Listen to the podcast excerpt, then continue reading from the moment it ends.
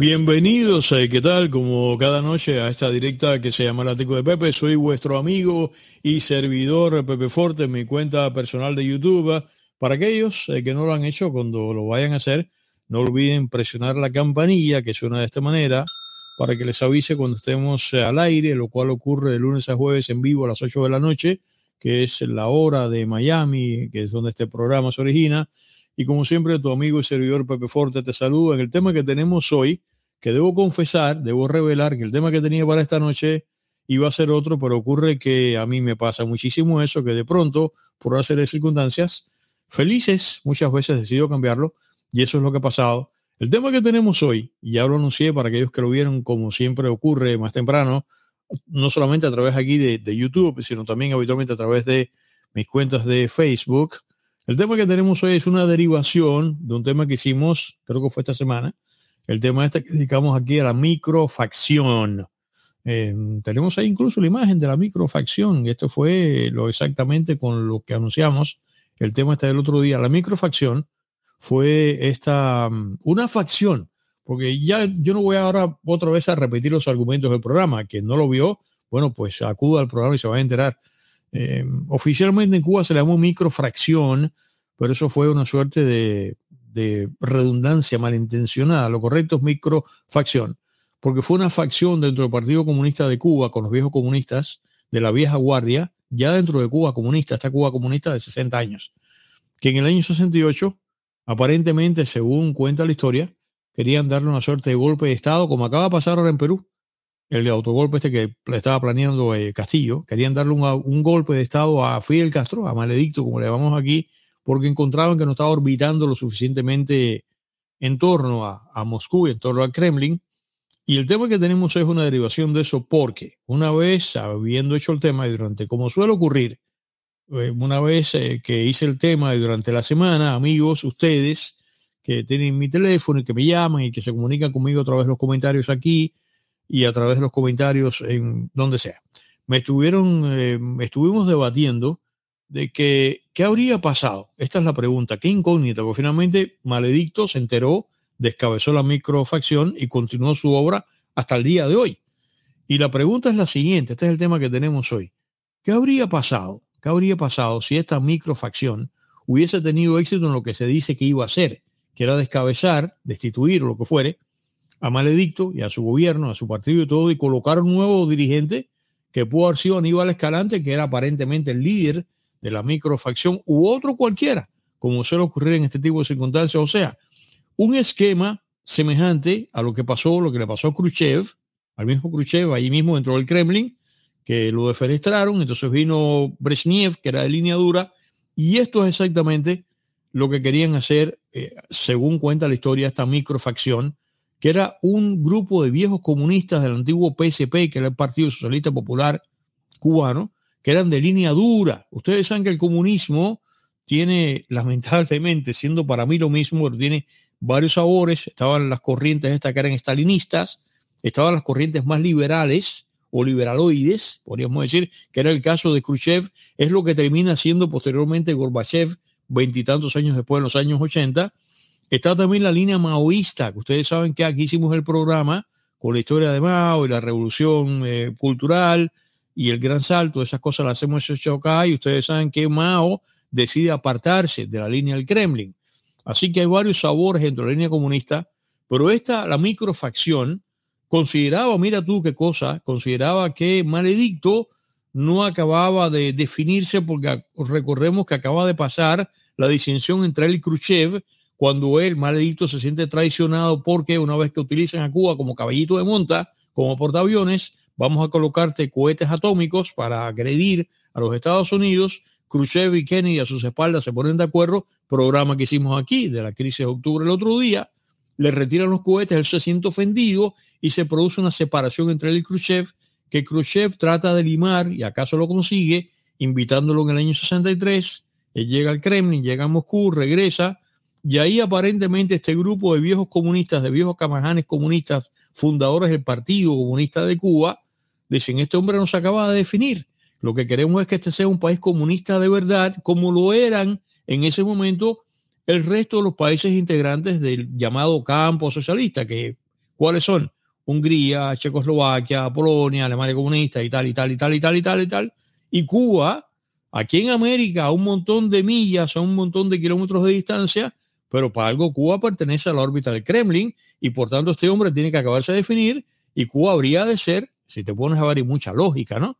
Cuba habría de ser una Polonia o una Checoslovaquia o una Hungría o una Bulgaria, no este experimento loco que está haciendo este señor que no sepa, que de alguna manera es comunista, pero no se parece a lo que nosotros queremos. Pero ¿qué es lo que pasa? Como sabes la, la historia, como yo conté aquí, Maledicto se da cuenta de este grupo, lo descabeza y continúa su marcha. El programa que tenemos hoy es que en estos días, después que hice el programa conversando con varios amigos, telefónicamente o personalmente, sale la conversación y de pronto algunos comienzan a decirme que de haber tenido éxito la micro, y ahí sale exactamente la historia de este programa, el, la razón, el motivo del programa esta noche, me dijeron, si hubiese triunfado la microfacción, habría sido peor. Y cuando me dijeron eso, en ese momento sí, como que por impresión yo me dije, peor. No, peor no habría sido. No me, mal, no me malinterpreten, no me malentiendan, ¿ok? Pues lo dije el otro día. Para mí todo esto está en el mismo paquete. Para mí esto es comunista y tú sabes que yo soy visceralmente anticomunista, pero no. Cuando sale esta pregunta y, y uno de mis amigos me dice, habría sido peor, ahí al momento a mí se me ilumina el coquito y me digo, no, peor no. En primer lugar, a uno le cuesta trabajo pensar que puede haber para Cuba, lamentablemente para esta Cuba de 60 años, que puede haber habido algo peor que lo que le pasó a Cuba con este señor, porque exactamente ahí viene justamente la historia de este programa. Si tú comparas lo que vivió Cuba hasta ese momento, hasta el año 68, que es el 1968, el año de la microfacción. Si tú comparas cómo estaba viviendo Cuba bajo Maledicto hasta en ese momento, un país que ya él venía destruyendo sin que él heredase, como estos países comunistas, convertidos a comunistas después del 45, cuando termina la guerra, que están devastados. No, él agarra un país que no era Francia, ok, vamos a exagerar acá porque los cubanos nos ponemos chauvinistas, un poco exagerados, que si inventamos el papalote cubano, el sándwich cubano, el café cubano, el termómetro cubano, en fin. Pero no, Cuba no era Francia, pero Cuba era un país de verdad. Y para eso está La Habana, que está todavía ruinosa y te das cuenta, programas que hemos venido haciendo aquí cíclicamente, como el otro día que hicimos el programa de los restaurantes acá, el programa de los cines, el programa de los hoteles, el programa de los grandes edificios. La Habana, eso que dicen que Cuba era Haití, por Dios, por Dios, respetaos un poco, no digan más esa tontería que la Cuca y Cuba y La Habana eran Haití, con el perdón del pobrecito Haití. Este señor agarra un país que estaba en perfecto estado, con una economía muy buena, y lo que hace es que lo destruye, a diferencia de los países comunistas de Europa del Este, que lo que agarran es la ruina después de la guerra. Eh, Polonia estaba bombardeada, todo lo que tú te puedes imaginar, al igual que Alemania, eh, una vez dividida, pero ese Dresden que termina cayendo en la Alemania comunista, Dresden estaba, aquello lo que daba la pena, eh, Varsovia estaba para demoler, ni que te cuento, y así.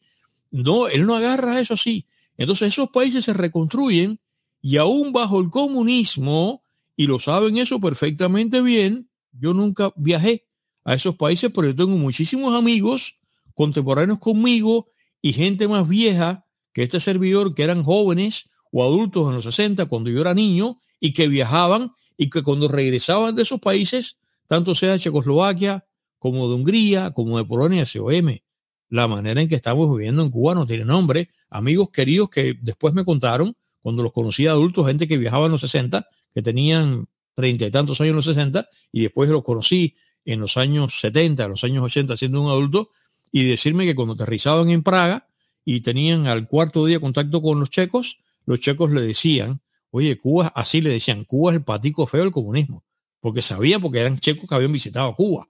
Entonces, si tú comparas eso, por eso es que me digo, no, el punto es el siguiente, que yo soy de los que cree yo soy de los que cree, cuando salió esa conversación que me dice este par de amigos, la mayoría después, yo he estado llamando después de esa conversación a varios y la mayoría, después de dos minutos de pensar, un minuto de me dijeron, no, no, Pepe, no, no.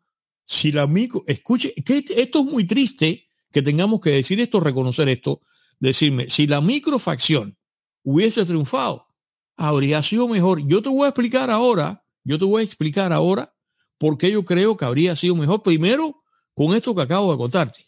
Cuando cualquiera de los ciudadanos cubanos en esta Cuba del año 1971, que ahí está metiendo lo que se llama el quinquenio gris, del año 71, en que Cuba estaba arrasada por los desastres y como quedó, quedó arruinado el país económicamente hablando después de la zafa de los 10 millones.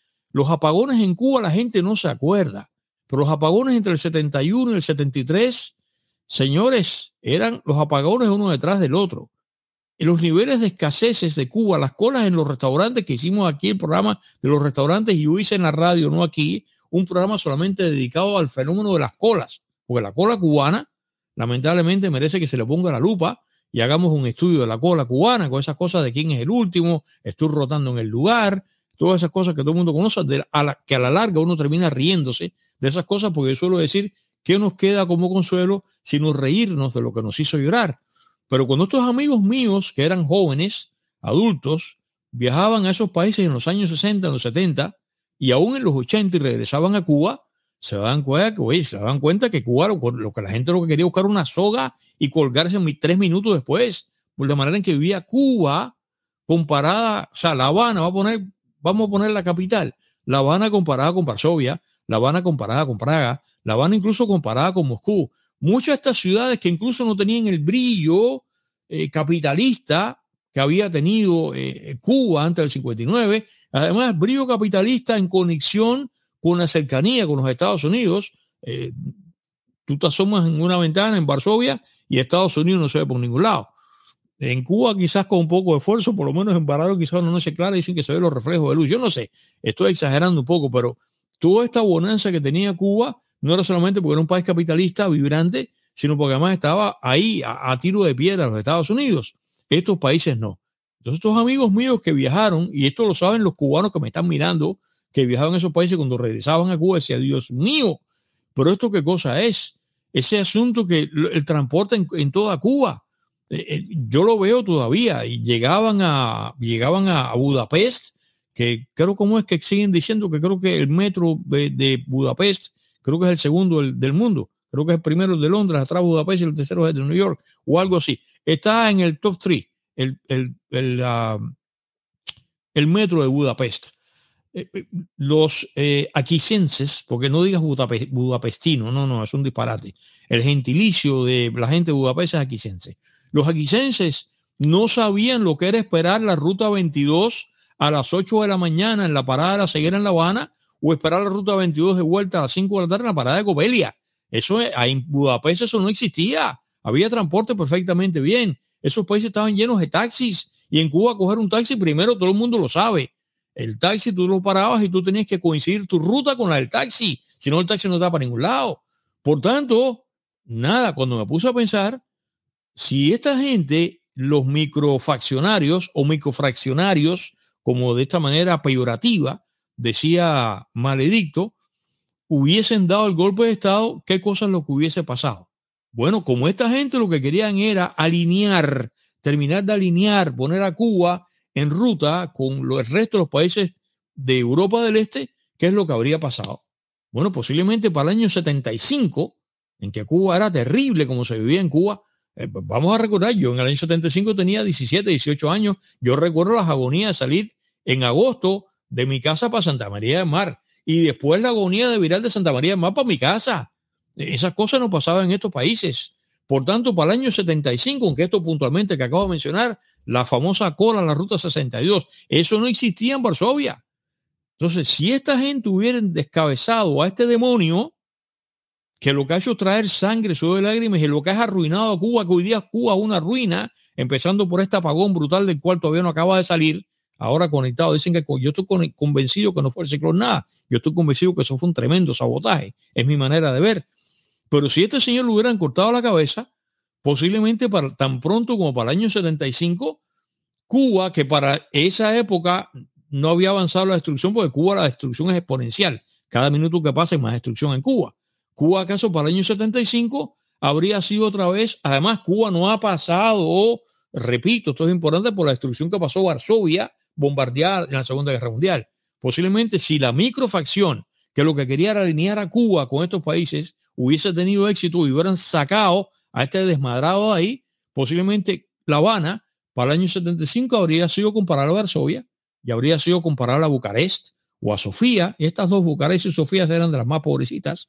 O, por ejemplo, eh, habría sido comparada a, Berlín Oriental. O sea, en primer lugar, fíjate si es así. De que habría sido mejor, habría sido mejor porque lo comenté el otro día, hasta donde yo sé, ustedes que saben tanto este programa como se hace a cuatro manos ahorita, cuando yo convoque las llamadas, yo dije el otro día acá que que yo recuerde por estadísticas, por, por lo que se sabe, de los países de Europa del Este, el que tuvo más tiempo eh, cartilla, racionamiento, libreta de abastecimiento de en Cuba fue Rumanía, que la tuvo 16 años. Cuba tiene 60 años con la libreta de abastecimiento, señores. Por tanto, qué triste que yo sentado aquí en este minuto de hoy, hoy es el día de la muerte de Lennon, por cierto, 42 años, que en este minuto, ahora mirando ahora retrospectivamente uno, este 8 de diciembre del año 2022, me monto en la máquina del tiempo, me voy para el año 68 y yo que soy anticomunista, qué triste que yo tenga que reconocer que la solución al comunismo de Cuba habría sido más comunismo, habría sido mejor y de verdad que lo habría sido. Pero ¿por qué lo habría sido? Ah, ahora venimos aquí, que es el programa de hoy.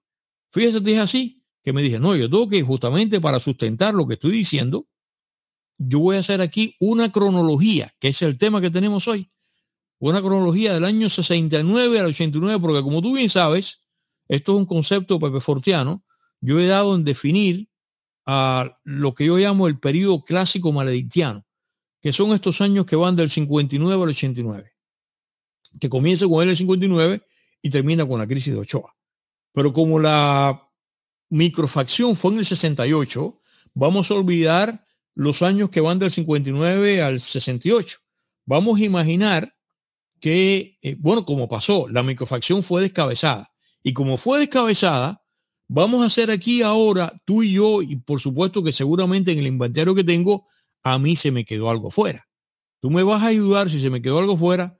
Yo voy a hacer aquí una, una cronología de las barbaridades, de las atrocidades clásicas maledictianas que padecimos entre el 69 y el 89, que no habrían tenido lugar si Aníbal Escalante hubiese ganado su conspiración, porque tú sabes que además, mírate el programa si no lo has visto.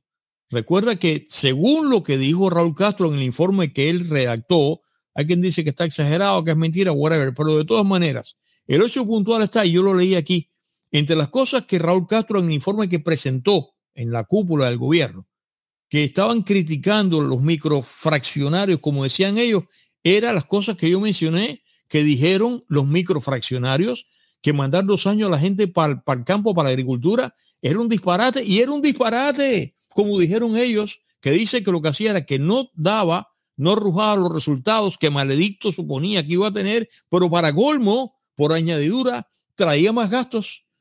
Y fueron mencionando una serie de cosas que formaban parte de la política, eh, de, lo que es eh, la columna vertebral de la política de Maledicto con la cual no, estaban de acuerdo. Por tanto, en este inventario, para comenzar, de haber triunfado, de haber ganado la conspiración de Escalante y los suyos, no habría habido, vamos a comenzar el inventario ya, la primera cosa que no habría habido es la zafra de los 10 millones.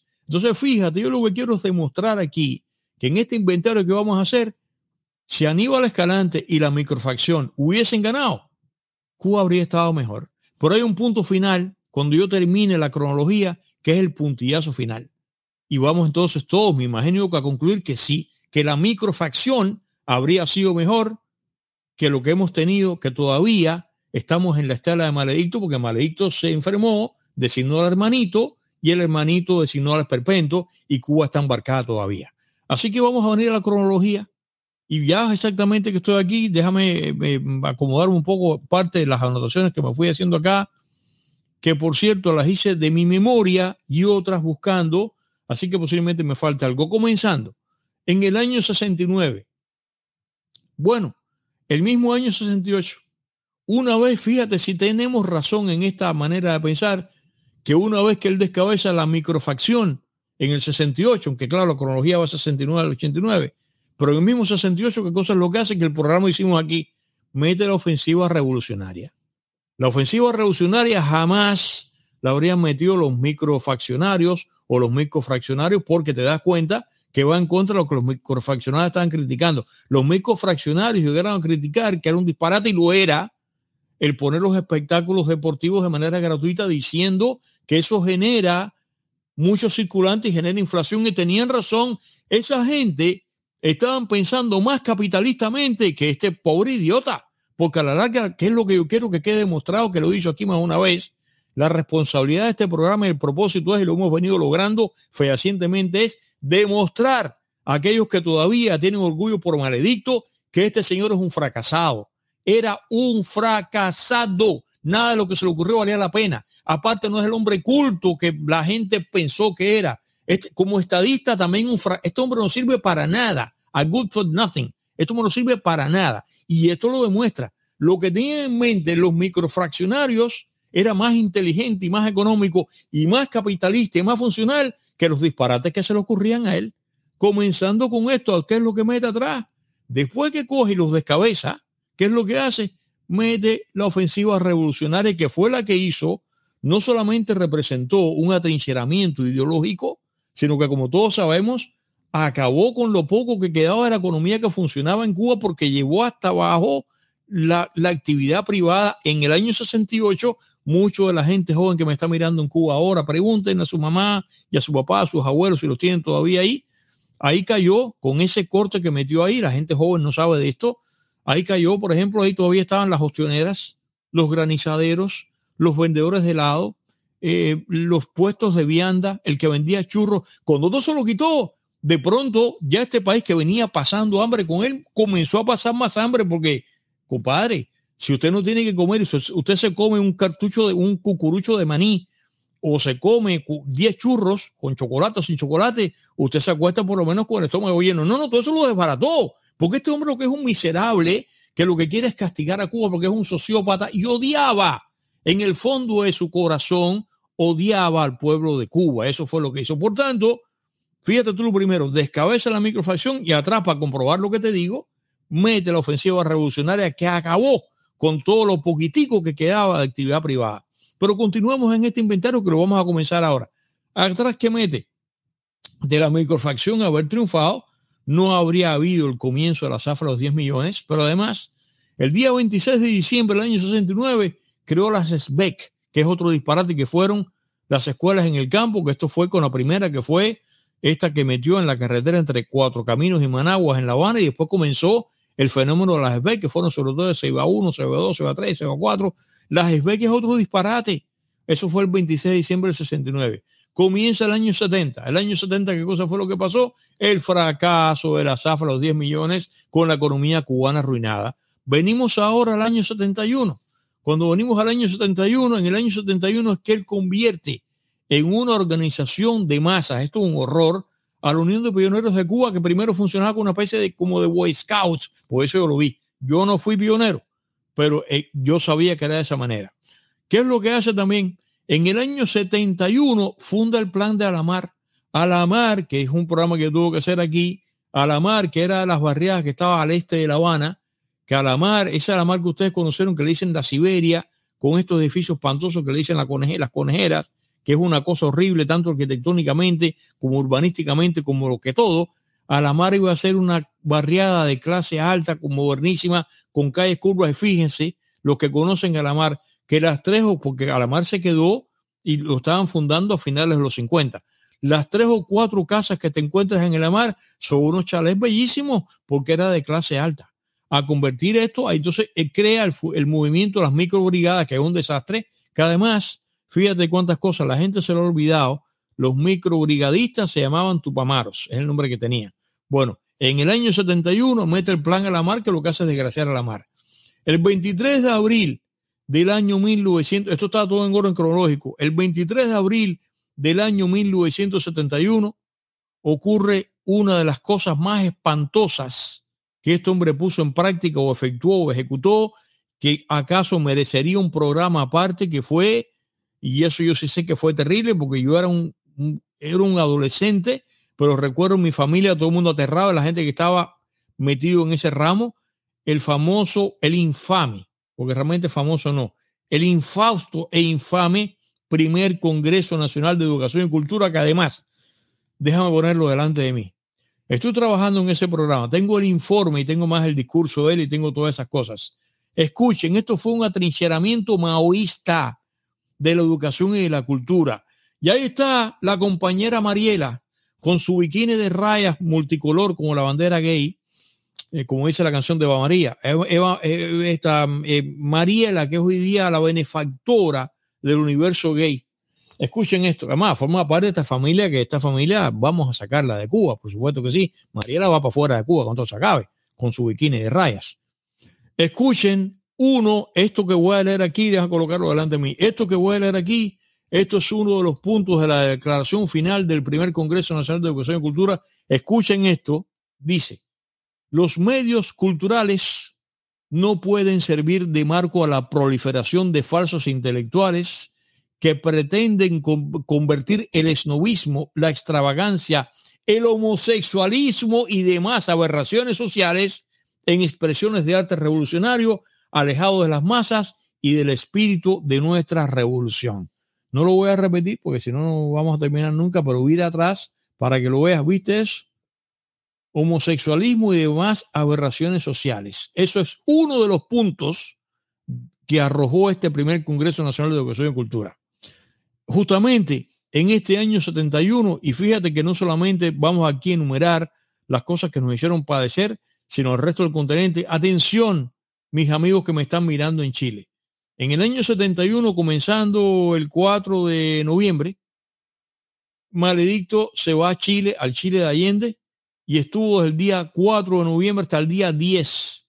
Eh, ahí yo mencioné las fechas.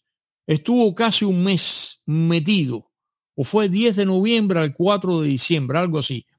Casi un mes entero metido en Chile. Parte de la razón por la cual, o sea, el padre de Pinochet es maledicto. Cuando este hombre dice, ¿qué hace este comunista metido en mi país? Que además las malas lenguas siempre dijeron que en ese mes que estuvo metido allí, que mandaba era él. Y diciendo la Allende lo que tenía que hacer. Así que hasta aquellos que dicen que se hubo derramamiento de sangre y excesos durante Pinochet y yo soy pro Pinochet, ah, para que no haya cuento. Yo no ando por ahí arriba, por la rama, de, atrás del árbol. Todo el mundo sabe dónde yo estoy, eh, respecto a la política americana y lo que sea. Yo soy pro Pinochet y soy pro Franco para que se quede ahí. No, aquí no cuenta ninguno. Y además, para colmo, cada día que paso, me paso más, eh, cada día que pasa, soy más batistiano. Ya, que tú quieres que te diga, porque te obligan a esto. Bueno, a la larga, ¿qué cosa es lo que pasa? la culpa de la existencia de Pinochet fue este señor, atención chilenos, la culpa de Pinochet, si te pesa Pinochet en el alma, que además puso a Chile a, todo bien, la culpa de este señor, porque qué gobierno permite que un mandatario, además un mandatario de este perfil, porque si hubiera sido otro de este perfil, se mete un mes en tu país, claro que tiene que venir Pinochet y sacar a patadas a Allende de allí. O me vas a decir que no, pero bueno, la culpa fue de él.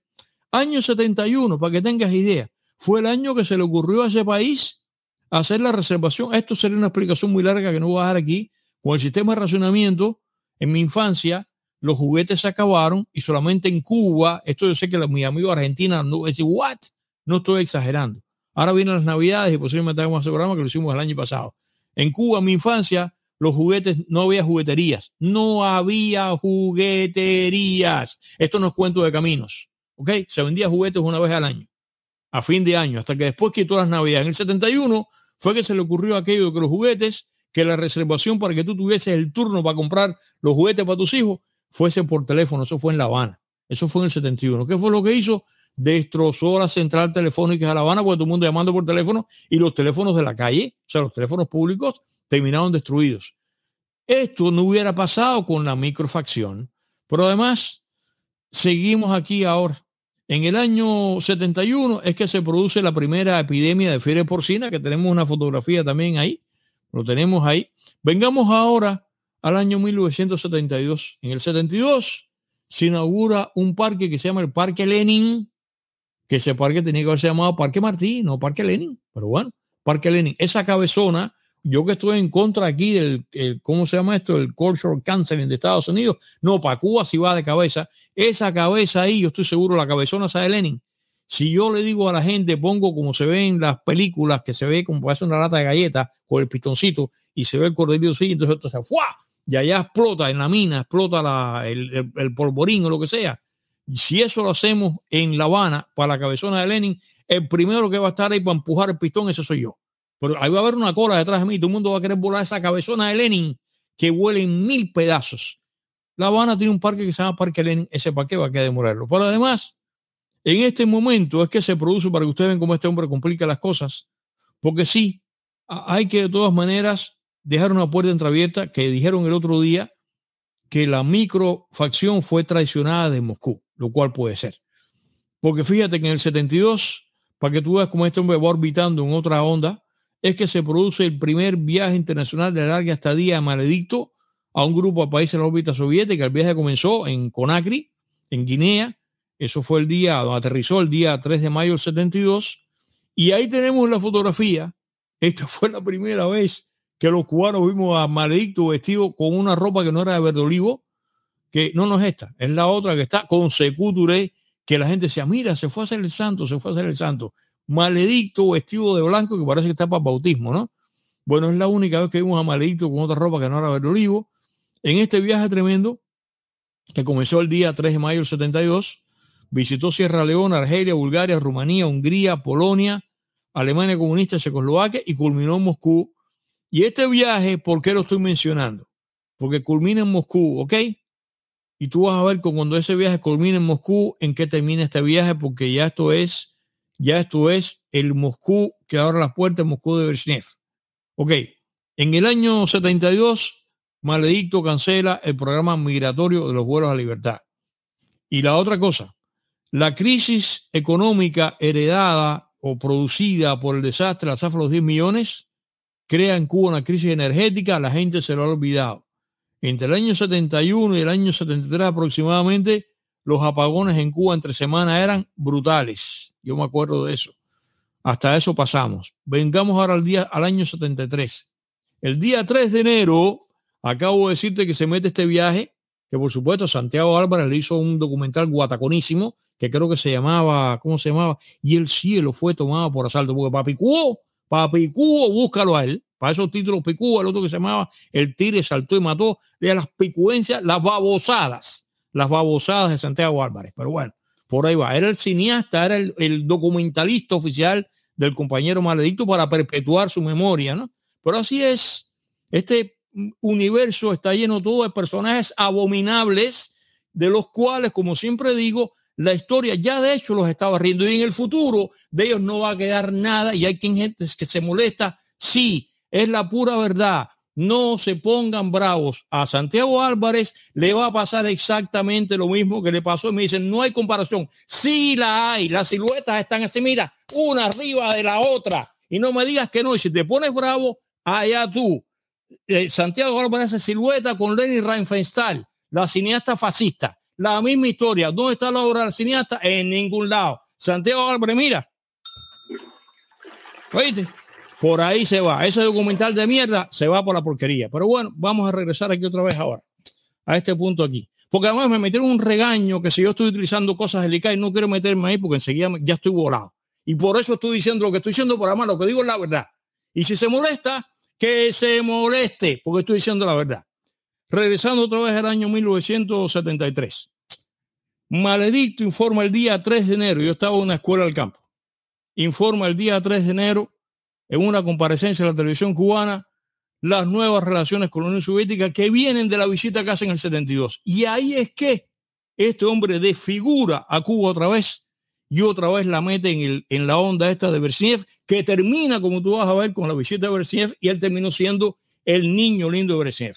Esto ocurre el día 3 de enero del año 1973. Pero aquí una cosa, se abraza Brezhnev y se mete entonces en la órbita de lo que quería Aníbal Escalante, pero no pone a vivir a Cuba a la onda de los países comunistas.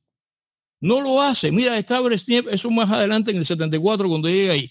Mira tú qué tipo tan malo, porque lo que quería incluso hacer la vieja guardia comunista lo que quería hacer la vieja guardia comunista, no, él hace conceptual y filosóficamente lo que dice la guardia comunista, pero castiga al pueblo de Cuba.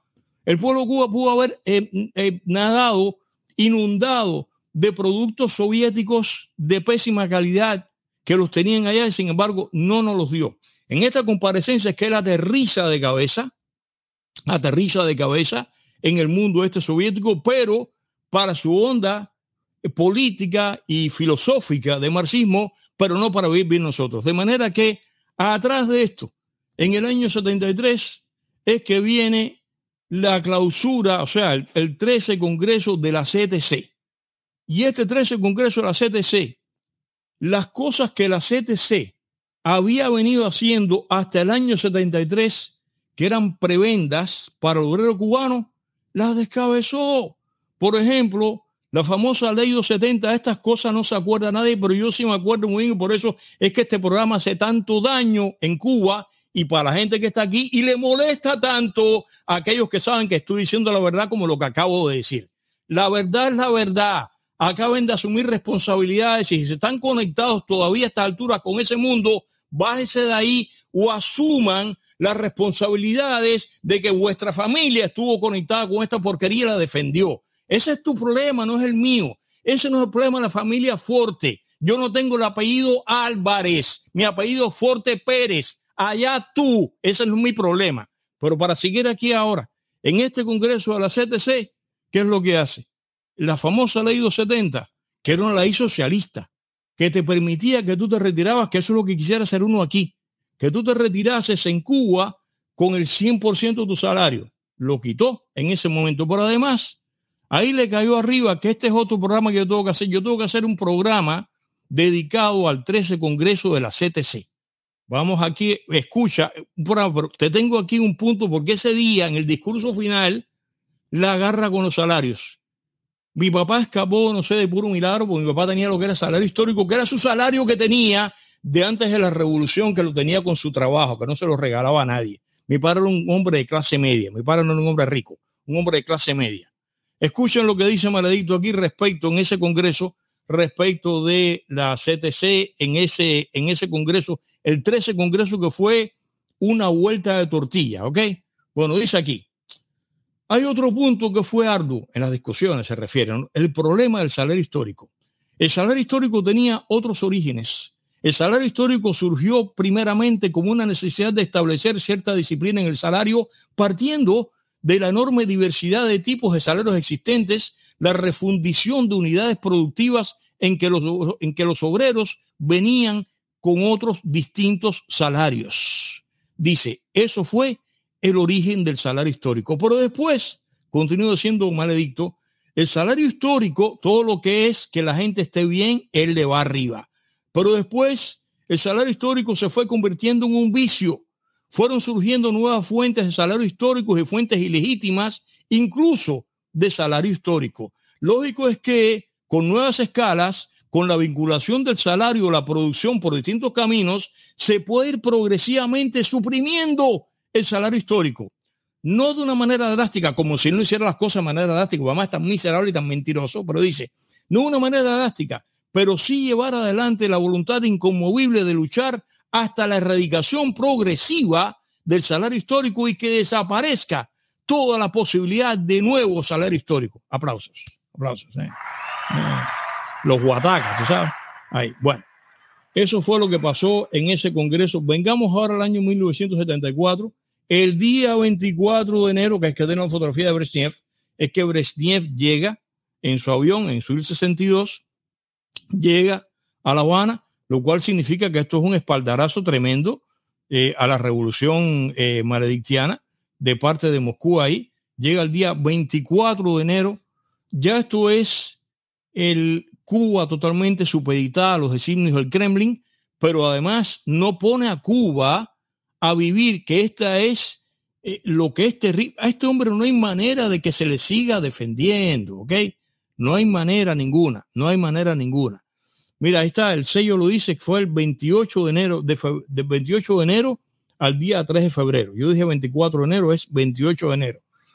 Ya él mete a Cuba en la órbita definitiva de estos países, pero no pone a Cuba a vivir como estos países porque él lo que quería era castigar al pueblo de Cuba y entonces por eso yo no puedo estar defendiendo ni puedo estar de acuerdo y este programa es el carcaj contra esa gente, contra todos los que le han cantado y que le han filmado a este hombre que lo que hizo fue castigar a ese pueblo y por tanto lo tengo que descargar por el inodoro. Porque como yo voy a estar de acuerdo con eso, allá aquellos que le siga pareciendo que está bien. Mete a Cuba en esa órbita, pero la mete, ah, la mete de caballito de monta para que Moscú le diga, métete en Angola.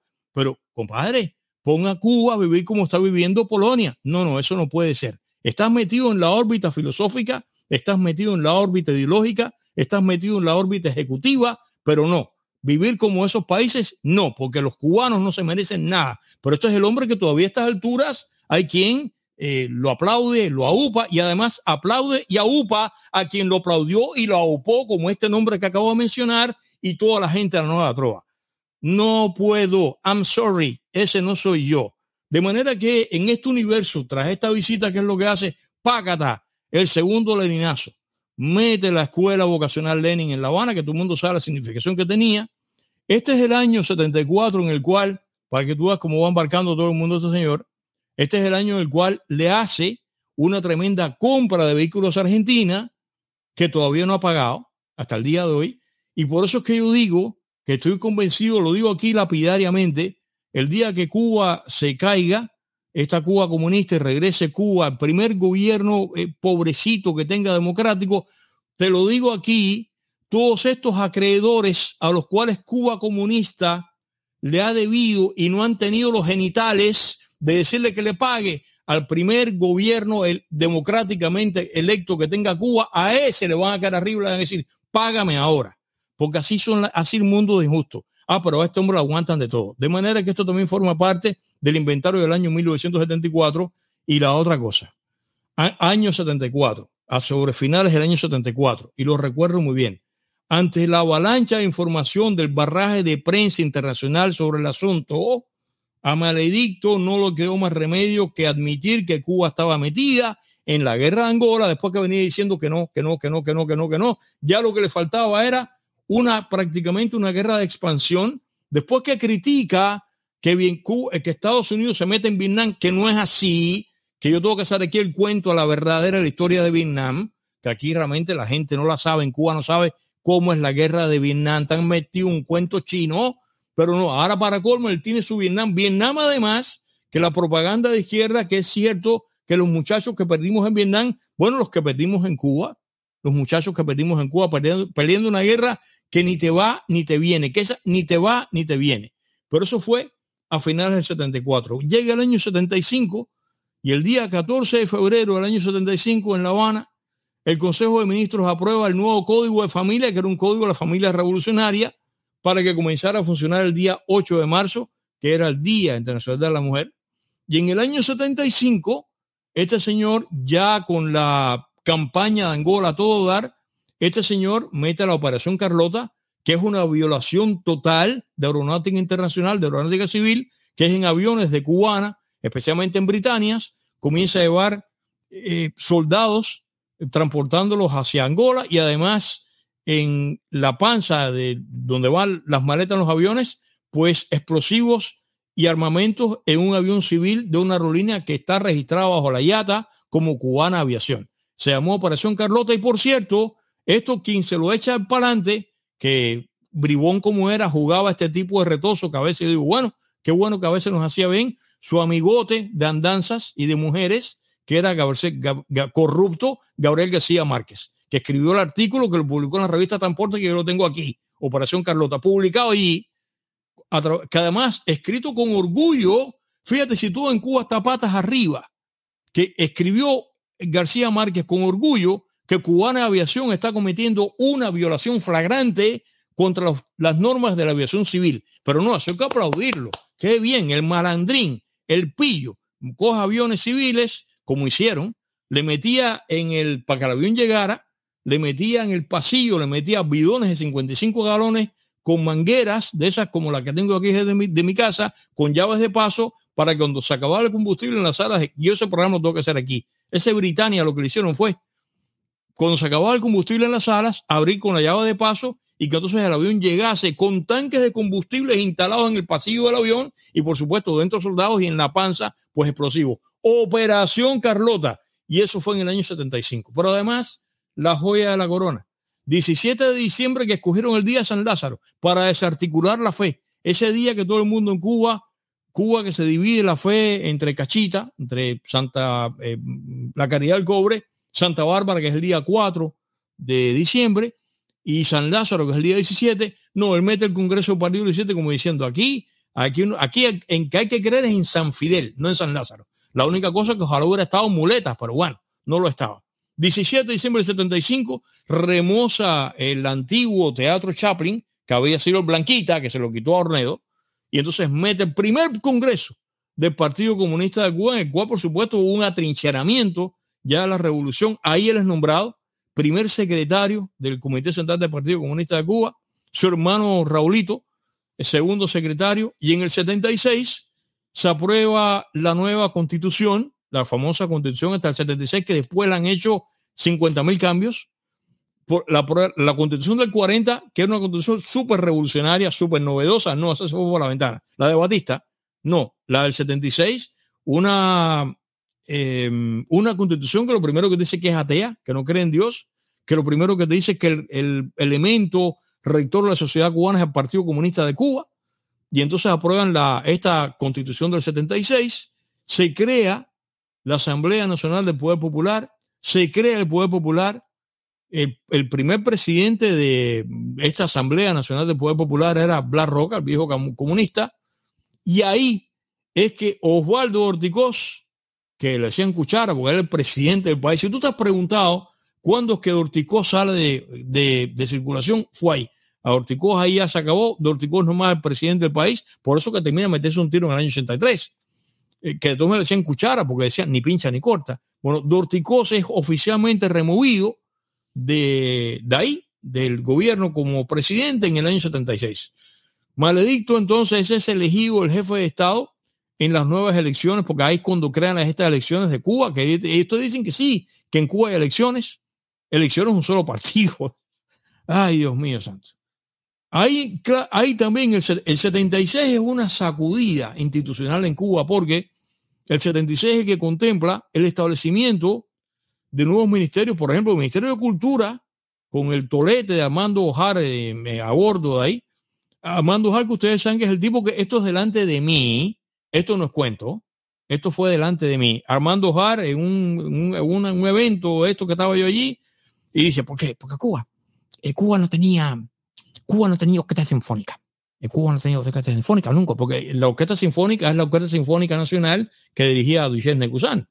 Eh, entonces le dicen de atrás, le dicen, sí, sí, sí, sí, Cuba tenía la orquesta filarmónica. Y dice, bueno, bueno, bueno, eh, tenía filarmónica, pero una cosa es la filarmónica, otra cosa es la sinfónica. El tolete, el ministro de Cultura, no sabe que filarmónica y sinfónica es lo mismo. El tolete, el cayuco este, nada más en un país como Cuba que dirige Maledicto, que sobrevivió a la purga del 68, nada más con él, un tipo como Armando Jal puede ser ministro de Cultura de un país. Ese sombrero hubiera, estado, hubiera sido yo no sé qué cosa, pero ministro de Cultura, eh, no, él no. Pero además, por ejemplo, Armando Jar es uno que yo vi también decir delante de mí, decir esto, ¿no? Hablando de música. Parece que yo tuve la suerte que estuve en eventos de música y dijo, porque, porque la música culta, la música culta y la música popular es como, es como el dulce fino y el boniatillo. Una vez que usted come dulce fino, usted no come más boniatillo. Y yo lo que tenía que decirle era, hijo de puta, esa es tu historia. Después que tú probaste el dulce fino, que a mí no me lo dejas comer, tú no quieres más boniatillo. ¿Pero qué? ¿Qué comparación tan burda? Comparar la música culta y la música popular con el boniatillo, el dulce fino. Es el ministro de Cultura que se gasta Cuba o que se gastaba Cuba. Señores, aquí no hay por donde se salva nadie, ni los que mencioné, ni los que están todavía, ni los que están en Cuba todavía, que están metidos en la nueva trova, que tienen satisfacción de ser amigo de este señor, que a mí me, es que me duele verlos, gente que yo conocí, que quería, que eran inteligentes, porque lo son con talento, aplaudiendo todo esto acaban de bajarse de este tipo. Este era tu ministro de cultura, este tipo, este que compara la música culta y la música popular con el boniatillo, el dulce fino. Pero además, su historia, él seguramente comía de la famosa Silvania que se convirtió en la dulcería ahí en, en línea y qué, cerca del túnel de La Habana. Esa es la dulcería que le hacía los dulces a las embajadas y al comité central. Esa es su historia. Él comía dulce fino, dulce fino, como dulce fino. Ya él nunca más comió bonetillo.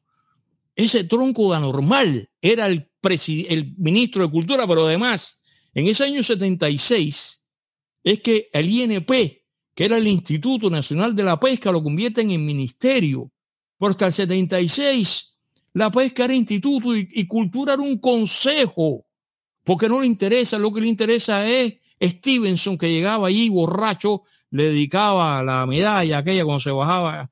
Ay, Dios mío, es que no hay manera, no hay manera que aquí se salve nadie. Esto es... Es lo que se va por el inodoro, eso es lo que hay. Bueno, en este año 76, él reconfigura el sistema de ministerios, inventa otros, ahí inventa el CIME, no sé qué cosa más, y ahí también hace que todo eso se vaya por la ventana, que eso es totalmente burocrático. Ahí fragmenta las seis provincias originales que tenía Cuba desde el año 1902, que es la fundación de la República, que eran seis provincias, que era Pina del Río, y con lo cual estaba muy bien Pina del Río, La Habana, eh, Matanza, Las Villas, Camagüey y Oriente, la convierte en este picotillo de 14 provincias para meter un secretario de partido en cada una y un municipio especial que fue Isla de Pinos, que en el año 78, con el Festival de los Juventudes Estudiantes, que le cambia oficialmente el nombre de Isla de la Juventud porque esto es estalinista, ¿no? Bueno, esos años 76. Año 77, Cuba envía ya la aventura africana, comienza, tú sabes, como la mancha de tinta, comienza a crecer y ya para el año 77 ya tiene tropas metidas en Etiopía. Que de ahí en Etiopía, justamente ahí, eh, Ochoa, que vamos a mencionar más adelante, Ochoa del Superman de Etiopía.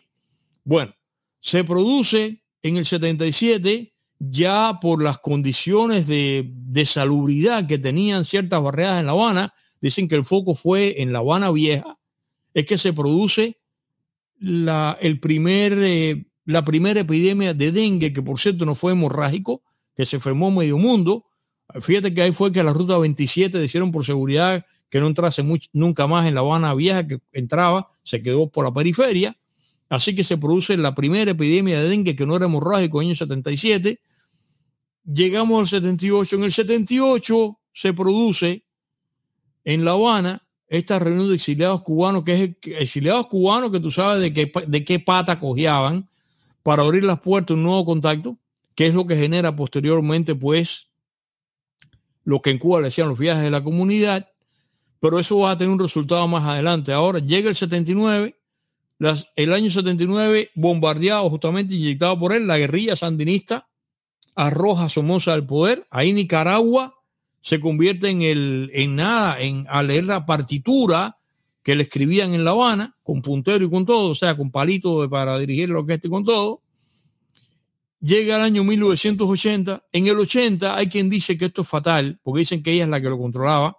Aquí todo el mundo tiene, sabe que tiene nombre, ¿no? Él es Maledicto Boloder, el otro se llama el guerrillero patético, este se llama el esprepento. Bueno, en el año 80, yo sé que mucha gente que era muy buena gente, que le pero para mí era helada funesta. Porque esta es helada que te aupaba a este señor, ¿no? Es la que le decía, mira, controla, no sé qué. Celia Sánchez muere en el 80, en enero del 80, que dicen que la muerte de Celia Sánchez a él le movió el piso y que de ahí fue que le empezó a meter la pata porque Celia Sánchez, como pasa con las esposas que dicen, no digas esto, no digas lo otro, Celia Sánchez se le fue por el aire ahí y ahí tú sabes, él se quedó sin rumbo. ¿Y qué pasa? Continuamos con el 80, por supuesto que el 80 es una de las grandes crisis de la revolución maledictiana. El 80, ¿qué cosa es?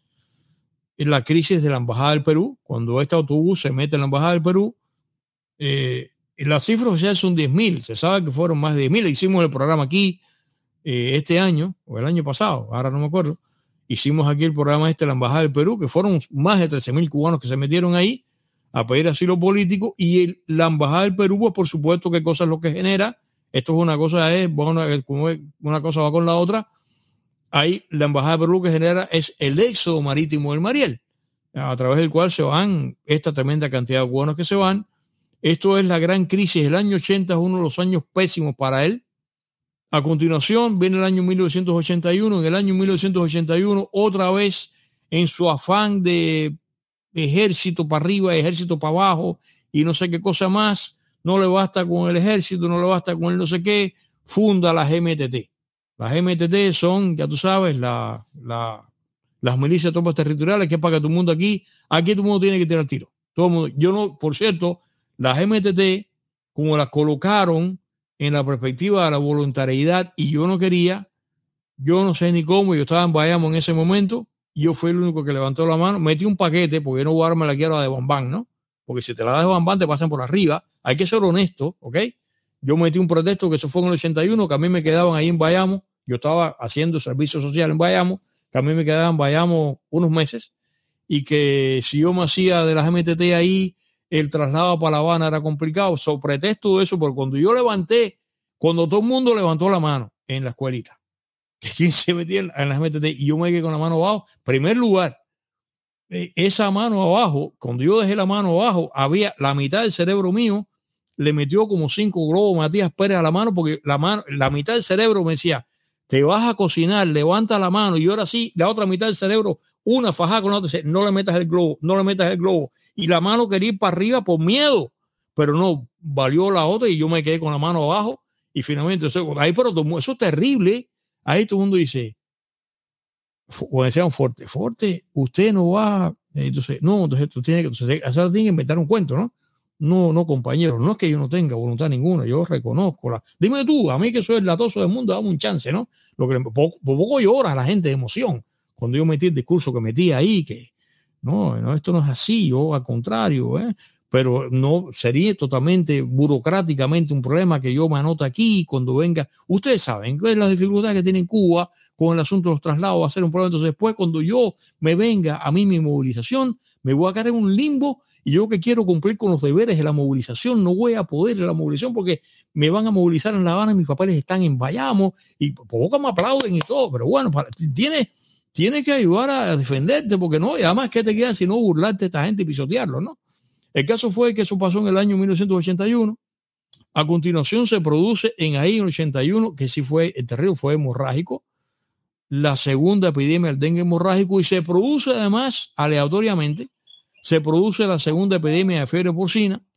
Llega el año 82, el 82 viene otro guatacazo importante, que es el hecho de que comienzan las informaciones internacionales a decir que, primero, ahí el Departamento de Estado etiqueta a Cuba como un país patrocinador del terrorismo porque lo era. Entró de cabeza en esa lista, él se ofendió, pero era la pura verdad. Se pasaron días recibiendo gente de la ETA y poniendo bombas por ahí. Pero además también de eso, año 82 en La Paz muy difícil porque este es el año en que se produce el primer señalamiento público internacional de que Cuba está envuelta como país en narcotráfico estatal y que además se mencionó que el que manejaba la operación era Aldo Santamaría. Ahí fue como enteré que el segundo gobierno cuadrado, yo no sabía. De manera que eh, eso fue el año 82. En el 82, a final de año, esto fue un año malo para él, que los planetas se le pusieron medio atravesados porque se le murió su papá. Él, no su padre, él importó tres pepinos cuando su padre se murió, Ángel María eh, Castro. El que se muere es Brezhnev. O se muere Brezhnev, aquí ya empieza la desgracia a él, Kandropov, Chernenko, lo que finalmente termina con el que odia muerte, que es eh, Gorbachev. Y ahí, por si fuera poco, aterrizamos en el 83 y naturalmente el momento más malo de él. Pero todas esas son cosas que de este señor, haberle cortado la cabeza en el 68 no habrían pasado. Ya ustedes me van siguiendo, ¿no? ¿Qué cosa es? La invasión de Granada porque él está metido allí en el momento en que a Maurice Bishop, esta facción también dura de marxistas, le corta la cabeza a Bishop y él está metido ahí y se produce este enfrentamiento, que es lo que quería era lo que terminó diciendo, y el último grupo, el último reducto de cubanos abrazados a la bandera cubana se inmolaron. Esa frase todo el mundo se la sabe de memoria, así como lo acabo de decir aquí, se inmolaron. Y eso fue a las 11 de la mañana. Yo estaba en el Museo Nacional, ese día tuve que ir a una reunión patrimonio allí en la Avenida de los Presidentes, pegado a Malicón. Y cuando yo llegué ahí, yo me sentía mal, porque yo estaba pensando en las familias que tenían ahí, a sus hijos, a sus maridos, y, y, y, tú sabes, habían matado a todo el mundo. Eso es lo que él quería, no, mentira. Ahí lo que fue la onda, la onda patín de Tortoló, liderado por Tortoló, que fue el sprint. Todo el mundo salió corriendo, empezando por Tortoló, que después terminó creando la fábrica de tenis Tortoló famosísimo que le ganó a Adidas, De hecho, yo estoy seguro que los tenis que es de esposo visto eran tenis Tortoló, lo que le embarajaban la marca. Pero nada, el Tortoló salió corriendo. A Tortoló lo embarca, lo embarca aquel señor que por cierto fue el que se llevó a la explosión, que le decía, Tortoló, vámonos de aquí. Y decía, no, no te preocupes, chicos, estamos aquí. Eso yo me acuerdo. El señor estaba en la, en el, en el Almejeiras. Le decía, vámonos aquí. Y Tortoló, no, chicos, no, estamos tranquilos, estamos aquí en la puerta de la embajada, estamos seguros y tenemos un cañoncito. Y de pronto cayó, ¡boom! Hay un obús ahí, no sé qué. Y con este señor abrió los ojos, Tortoló no estaba por ningún lado, lo que había era humo. Y Tortoló, ¡fua! Tortoló se fue. Y el que lo echa para adelante es este hombre sin querer, un buen hombre que comenta esto aquí. Pero el hecho está en que esto fue para él terrible y él lo que quería era que después nos enteramos cuando yo a la casa y pongo Voz América, eso porque no había Radio Martí, que no, que los 700 y tantos cubanos, mentira, porque llegó a decir que 700 y pico cubanos habían muerto asesinados por la eh, división 182, que era Reagan, el malo, el que tiene los ojos inyectados en sangre. Es, bueno, ese año 83 para él le pasó esto, lo de la invasión de Granada, llega al 84 y el 84 todavía nos hace la vida miserable porque como pasa el 83, él cree otra vez que Estados Unidos de manera inminente nos va a atacar, nos va a atacar de manera inminente, de modo que desarrolla una nueva campaña demencial de defensa y fortificaciones conocidas como Bastión 84, y entonces gastó todo el cemento que había. Eh, yo, a mí me mandó a trabajar a la Giraldía, esta barriada de edificios microbrigada soviética, para que hiciéramos un puesto de mando, todo que era concreto, en los sótanos, un edificio de eso. Yo tuve que cargar toda la carretilla de cemento que te puedo imaginar ahí. Eso fue en el 84, que de haber, haberle cortado la cabeza en el 68, nada estuviera pasado, porque estas cosas no pasaban en Polonia comunista. Siguen las cosas, llegamos al año 85 y en el 85, bueno, por supuesto, viene Gorbachev con esta nueva política que se mueve para Estroika, que él, por supuesto, que miraba a Gorbachev con recelo. Comienza en el 85 las transmisiones de Radio Martí y para Cuba, que si Cuba hubiera sido, la habría metido Radio Europa libre, pero no, Radio Martí solamente para Cuba. Bueno, llega el 86 y el 86 reporta, que además esto fue una manipulación, eh, lo cito por eso, ya se estaban muriendo cubanos de SIDA o de AIDS, que dice que estaban contaminados, que venían de África, de Angola, cada más hay quien cree que el SIDA entra en Estados Unidos a través de Cuba. Eso está por ver, pero bueno, yo no lo dudaría. Pero es tan miserable que escoge a este pobre muchacho, a Carlos Veguilla, que era diseñador del grupo este Cubana de Acero, que había estado en el 82. Lo escogió porque era artista, porque era artista plástico, porque era gay y porque había venido a Estados Unidos. Entonces yo recuerdo, yo estaba en ese momento en MOA haciendo fotografías y salió ese día, fue, que fue el día 26, creo que fue el 27, si no me falta la memoria. El 27, sábado 27 de abril del año 1986, reloj 6 de la mañana, yo estaba a punto de salir para ir para el aeropuerto, montarme en ya 40 para ir a La y muere el primer cubano de SIDA, con nombre y apellido, no tenían que haberlo hecho. ¿Por qué? Porque lo que querían decir es que este muchacho había estado en el 82 con el grupo cubano Cero en New York. Y entonces ahí fue que el imperialismo otra vez fue el que mete el SIDA en Cuba. Qué hombre tan malo. Qué hombre tan malo. ¿Cómo es posible que haya gente que tenga orgullo por este hombre? Yo no acabo, no me entra en la cabeza. Es, que no puedo, mientras yo trato de buscar una explicación y es, bueno, déjame ver por qué. No hay manera. No hay manera, no hay manera de que este señor haya alguien que, que su talento se lo dedique para hacer una película, un documental, un noticiero de cine, una cancioncita, es un poema que te voy a cantar yo, comandante. No hay más, yo no veo cómo, no veo cómo, cómo si tú a un escultura de detrito tú le cantas, terminas convirtiendo exactamente lo mismo, pero bueno, aquí cada quien que siga defendiendo los dioses que se pinta. Estos no son los míos. Continuamos ahora para terminar aquí con el 87. ¿Qué pasa en el 87? Venimos arrastrando la guerra de Angola, que la mencioné en el 74, y en el 87 recrudece la guerra de Angola, las bajas cubanas aumentan particularmente por, eso lo sabe todo el mundo, la batalla de Cuito Cuanavale, en la cual se cree que murieron 2.600 muchachos cubanos. ¿Ok? Yo tuve un amigo que estaba de fotógrafo ahí, que no lo voy a mencionar, que se ha quedado en Cuba, que se enfermó de los nervios, que tuvo que cubrir estas cosas todas y me dijo, había un camión lleno de piernas. Eso me lo dijo, de piernas de cubanos en la batalla de Cuito Cuanavale. que se extendió desde finales del 87 hasta la primavera del 88. O sea, lo peor de la guerra Angola es en este momento aquí que de haberse metido, a ver Aníbal Escalante, haberle cortado la cabeza en el 68, posiblemente Cuba no habría participado nunca en la guerra de Angola, de ninguna manera, porque él lo que quería era eso. Él lo dijo además, que yo lo vi, esto no es cuento mío tampoco. Hay un momento eh, después en esta época que él dice públicamente, porque a veces metía la pata de decir cosas que no debía decir, dijo, yo durante la guerra Angola en este momento, yo realmente me desentendí de las cuestiones de Estado. Yo estaba incluso al tanto, dijo esto, porque tengo memoria. Ese es el problema que tienen en Cuba. Tienen un problema muy grande con el Benjamín, del burro Benjamín. Esto no es, no es, yo no lo encontraba, pero esto es verdad. Ellos saben que es verdad. Tienen un problema muy grande con el burro Benjamín, que está en Miami, que soy yo. ¿Ok? Dijo, yo me, descendí, me, me desentendí de todas las cuestiones de Estado. Yo estaba al tanto incluso hasta de los caramelos que se le entregaban a los soldados de Angola. Yo pregunté y ningún soldado de Angola jamás vio un caramelo. Jamás. Pues, jamás un redomado mentiroso. Pero bueno. Y ahí en el 87 también le viene otro batacazo terrible a él, que es que se produce la deserción de Rafael del Pino, que él tuvo que reconocer la aquella comparecencia que era la deserción más grande por la cual había pasado la revolución. Y además eso desencadena todo este problema de una ola de detenciones en la cual cae en Chirona Luis Orlando Domínguez, que lo acusó de corrupto, que si tenía la casa de Selimar, corrupto es él. Pero bueno, y ahí esto termina en que en este periodo, que es el periodo clásico maledictiano, que va del, del 59 al 89, pero nos estamos ocupando del 69 porque estamos en la estela de la microfacción.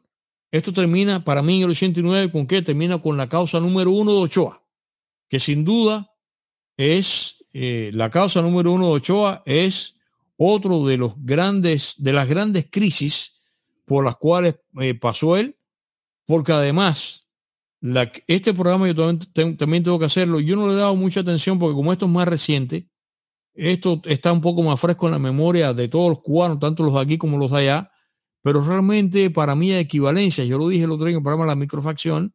Esto realmente, esto, esto era otra microfacción. Este cuento todo que metió, que si ellos estaban acusados de narcotráfico, el escándalo del narcotráfico ya te lo mencioné, viene en el 82 y se culpa internacionalmente y en los medios de prensa y en Estados Unidos un caso de que Cuba está ejerciendo terrorismo de Estado porque Cuba, el gobierno de Cuba está envuelta en el narcotráfico. O sea, por tanto, Cuba desde el 82 está demostrado que es un narcoestado. Lo es. Con él a la cabeza. Esto sigue andando.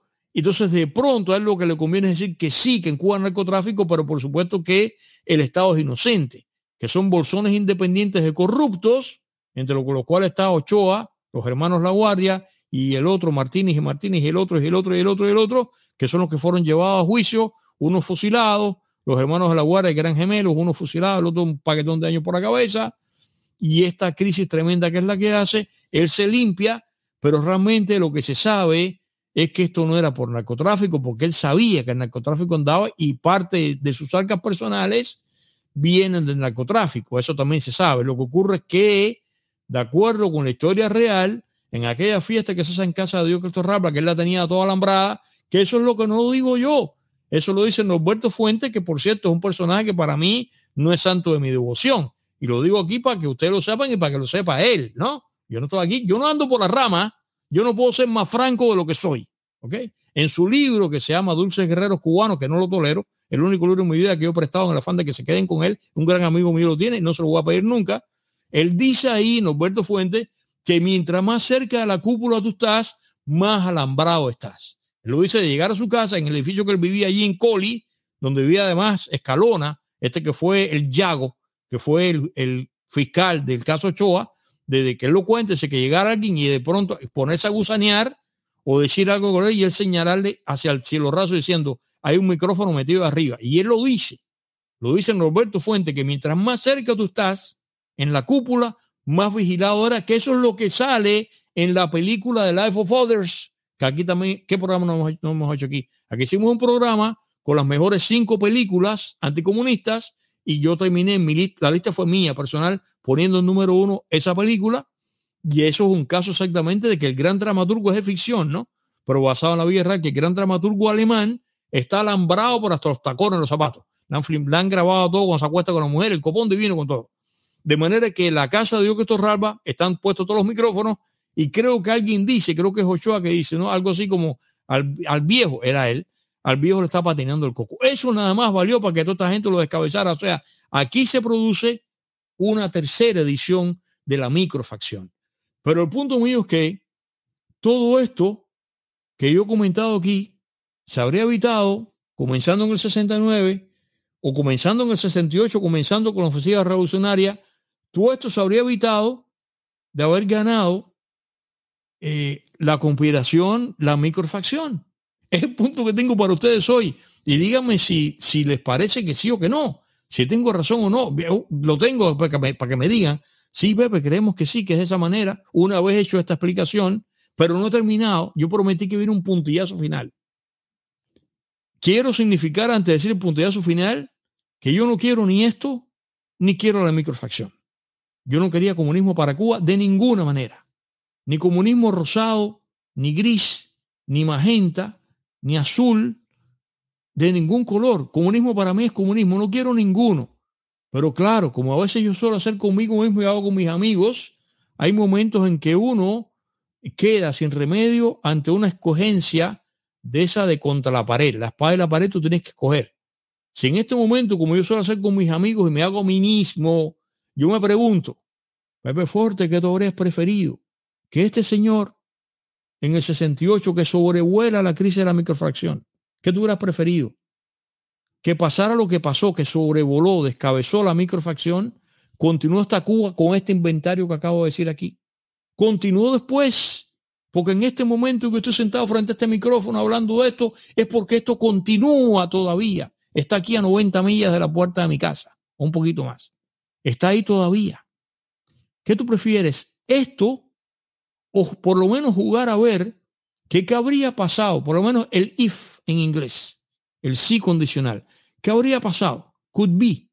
¿Qué podía haber pasado de haber llegado y haber triunfado en connivencia, conspirando con el Kremlin, sacarlo a él y poner una dirigencia de línea dura en Cuba, más comunista, que alinease a Cuba con el resto de los países de Europa del Este y que a Cuba lo hubieran convertido en Polonia, en Checoslovaquia, Hungría. Con todo este inventario y además pones en contraste, como hizo Robinson Crusoe, que hizo en su isla desierta una lista de bienes y una lista de males, y puso los males aquí, y para compensar puso al lado un bien que se anteponía al mal. Si tú haces igual con este fenómeno y piensas en esta lista que yo te dije, que es lo que ocurre en Cuba real, como hechos históricos, una vez que él descabeza la oposición de la microfacción, en contraste con cómo vivieron los países comunistas desde el año mismo 68, que incluso la primavera de Praga es criminalmente secuestrada, descabezada por el Kremlin la línea dura. Pero aún así, ¿cómo vivió esa Checoslovaquia? Después sometida, descabezada, porque Dubček es el que tenía una imagen de que decía socialismo con rostro humano. Pero aún así, ¿cómo vivió el ciudadano cubano de a pie? Yo quiero que ahora tú te mires a ti mismo como cubanito de allá o como cubanito de aquí que viviste allá en esta época, ¿qué tú habrías preferido ser? Yo no sé cuál será el gentilicio de Praga, praguense. ¿Qué tú habrías preferido ser? Para colocarlo en la onda, la onda capitalina, para hacerlo claro, no por nada más. ¿Qué tú habrías preferido ser? ¿Un praguense del año 77? ¿O tú prefieres ser un habanero del año 77? La manera que ibas a vivir, ¿no? Solo que ibas a comer, cómo te ibas a vestir, ¿cómo? Eh, en Praga no había MTT. En Praga no mandaron a nadie para la caña. En Praga no hubo zafra de 10 millones. En Praga no mandaron a nadie para Angola. Es un país comunista, sometido, no puede decir nada, un solo partido, lo que fuere. Pero voy comparando, ¿qué tú habrías preferido? ¿Esto que pasó? ¿O que Aníbal Escalante hubiese tenido éxito apoyado por el Kremlin, pero no terminado? Ahora viene el puntillazo final. Uy, por dándome abrazo, que yo habría preferido eso. ¿Tú sabes por qué? Porque haberse convertido Cuba en el 68 a través de la microfacción, descabezando a Maledicto, Cuba se hubiera convertido, vamos a poner uno de esos países, se hubiera convertido en otra Polonia. Coño, el comunismo se acabó en Polonia en el 89. cuando se cayó el muro de Berlín. Quiere decir que haber pasado esto, Cuba se habría acabado el comunismo en el 89. Yo fuéramos un país libre. Entonces, qué triste. Este programa para mí ha sido tan eleccionador después que yo haga la microfacción. Cuando hago programa, yo no había pensado con tanta claridad en esto que estoy haciendo aquí. Qué maravilla. Dentro de lo que cabe, ¿no? Por lo menos nos habría cabido la satisfacción, el consuelo de que en el 89, eh, como pasó con Ceausescu, con, Beto se estaba, en Cuba estaba otro Ceausescu, pero le hubieran llevado un patinejo ahí, como le hicieron con la mujer Elena, eh, en matrimonio que se vestían nada más con ropa nueva de estreno, y ahí les cayeron a tiro ahí, los convirtieron un par de, de, guayos para hacer mariquitas de maíz ahí en el patinejo ese de la escuela ahí, por criminales, que es lo que eran. El comunismo se hubiera acabado en Cuba en el 89 y estuviera quizás dando los tumbos que está dando ahora, yo que los conozco todos y que los he visitado, quizás los traspiés y los tropezones que están dando todavía tratando de recuperarse, porque todavía la Alemania excomunista todavía está dando tumbos y todavía los ciudadanos alemanes de ahí todavía están tratando de que el engrane de ellos engarce con el engrane del país capitalista porque este sistema tetara. Fíjate si tetara que lo tenemos, me vas a decir que no. Cuando venimos de Cuba venimos todos sincronizados. Tenemos que pasar por un proceso de, de meternos unos más, otros menos. Y mientras más tiempo pasa, fíjate los que estamos aquí, como vemos que incluso nuestros hermanos que vienen de Cuba ahora, nos cuesta más trabajo encarrilarlos porque están extraviados porque han vivido demasiado tiempo allí en un país que está totalmente desgajado del mundo. Y eso le pasó a Alemania. Cuando yo llegué a Alemania, 15 años por el comunismo, la traductora, que yo fui a un evento de Volkswagen, la traductora que nos pusieron que hablaba inglés, cuando esa señora se enteró que yo era cubano y Emilio Lescano, mi amigo, los únicos cubanos que estábamos en el evento, todo el mundo era americano. Esa mujer de pronto cuando nos vio, nosotros dijimos, we are Cubans, nada más. Éramos 30 periodistas y cuando le dijimos, we are Cuban, esa mujer así, como diciendo, encontré lo que es, se pasó dos noches con nosotros, me hizo llorar, llorar todavía porque me dijo que todavía a esas alturas, si tú lo ves con una bicicletica, me dijo, porque además ella lloró y me hizo llorar a mí. 15 años después me dijo, todavía, me dijo yo, me lo dijo a mí en mi cara, todavía estoy tarada, todavía yo no, ya viviendo en Dresden, todavía yo no puedo entrar. Me lo dijo, tenía, tenía, lo padecía porque tenía conciencia de que ella todavía, 15 años después del capitalismo, estaba struggling, estaba batallando a ver cómo ella entraba en el mecanismo de la Alemania, de la Alemania, la Alemania de verdad. Qué horror de sistema. Qué horror de sistema. Lo peor que le ha pasado a la humanidad se llama comunismo. Cuando ese miserable de Lenin inventó con los bolcheviques esta porquería que ahora, a estas alturas, quieren revivir y sobre todo quieren meter en este país a través del Partido Demócrata. Por eso no podemos permitirlo. Lo que estamos claros somos nosotros. Tenemos que salir para la calle, a hacer lo que haya que hacer, a convencer a nuestros hijos que están metidos en la universidad que nos lo están envenenando. No podemos permitir este programa, esto que acabo de decir aquí, esto es la pura verdad. No podemos permitirlo. Lo que tenemos es el arma del voto. Bueno, pues con el voto vamos para la calle, aunque la gente piense lo que piense. Porque esto no podemos permitirlo y muchísimo menos que el, último reducto, utilizando una frase, una palabra maledictiana, que nos queda democracia y libertad en el mundo que es este país, que nos meta en el socialismo, que ya está aquí, ya está aquí, ya está operando, está funcionando, y yo he dicho aquí los elementos por los cuales se puede señalar directamente que ya está aquí. En este momento no tenemos un gobierno demócrata, tenemos un gobierno socialista disfrazado con el nombre de demócrata. Este gobierno aquí hoy, aquí en este momento que tenemos aquí, es un gobierno socialista que no se separa para nada de los gobiernos socialistas que ha tenido eh, Francia o que ha tenido España, con la única cosa que son hipócritas. Tú te vas para Francia y te dicen, somos socialistas, y ha ganado un candidato socialista. Aquí no te lo dicen, coño. Y sale la camada atrás ahora si se va este pobre infeliz que lo que le da la mano al hombre invisible y no te lo va a decir. Y hay un plan, eso que anoche que hicimos aquí el programa este de, de Perú, que está cerrón. Hay un cerrón que es el que está manejando este pobre infeliz que le da la mano al hombre invisible. Y todo el mundo sabe quién es el cerrón. Yo sí sé quién es el cerrón. Tenemos que hacer algo. Porque esto que he hecho aquí, no, aquí hay que hacer aquí la microfacción, aunque sea, esto hay que hacerlo aquí, esto, que, esto no se puede permitir. En el 24 tenemos que hacer algo. Porque ya salimos de Cuba, ¿dónde nos vamos a meter? ¿En qué lugar nos vamos a meter? Por tanto, todo esto, mira, por el inodoro. Se tiene que ir esto aquí. ¿De qué otra manera si no? Ok, regresando a mí, vuelvo a mí. La pregunta es esta.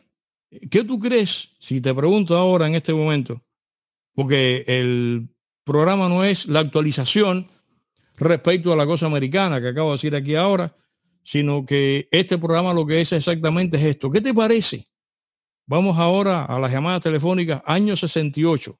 Ya yo creo con lo que acabo de decir aquí, que si la microfacción hubiese tenido éxito, primero, al final de todo, en el 89 Cuba se hubiera acabado el comunismo. ¡Qué maravilla! ¡Qué! Desde dentro, qué bueno, ¿no? Desde dentro se acabó todo esto. Es lo que yo creo. ¿Tú piensas igual que yo? Vamos ahora, ante las llamadas telefónicas, por supuesto que nos vamos de crucero. A ver, directora. Directora, directora, nos vamos de crucero, directora. Ahí está. Hay que anunciar este, este crucero que tenemos ahora. Nos vamos eh, eh, a Asia el día 17 del año que viene. Puedes pagarlo poco a poco. Son 12 días. Es un crucero que no es redondo. Sale, sale de Yokohama, para en Kagoshima, en Kilong, en Shigaki, en Hong Kong, en Shanghai y para en Singapur eh, ya hay algunos que han comenzado a reservar y están haciendo una cosa muy inteligente, que estar un par de días en Tokio y después un par de días en Singapur. Es un crucero de unos cuantos días, pero eh, tenemos tiempo para pagarlo poco a poco, ¿no? Em, este barco es un barcazo tremendo. a ver, me, me autoincrimino que todavía no he puesto una placa bonita ahí, eh, bien hecha, pero esto lo está haciendo Merimía, como siempre está el teléfono al cual tú tienes que llamar ahí y el, el barco es de mm, Celebrity, que es un nivel más alto que Royal Caribbean, así que está, eso está ahí. Pero ahora, una vez habiendo dicho esto, eh, vengamos ahora a los teléfonos que tú sabes que nuestro número telefónico y ya estás llamando y están las líneas llenas. Gracias por la fidelidad a este programa.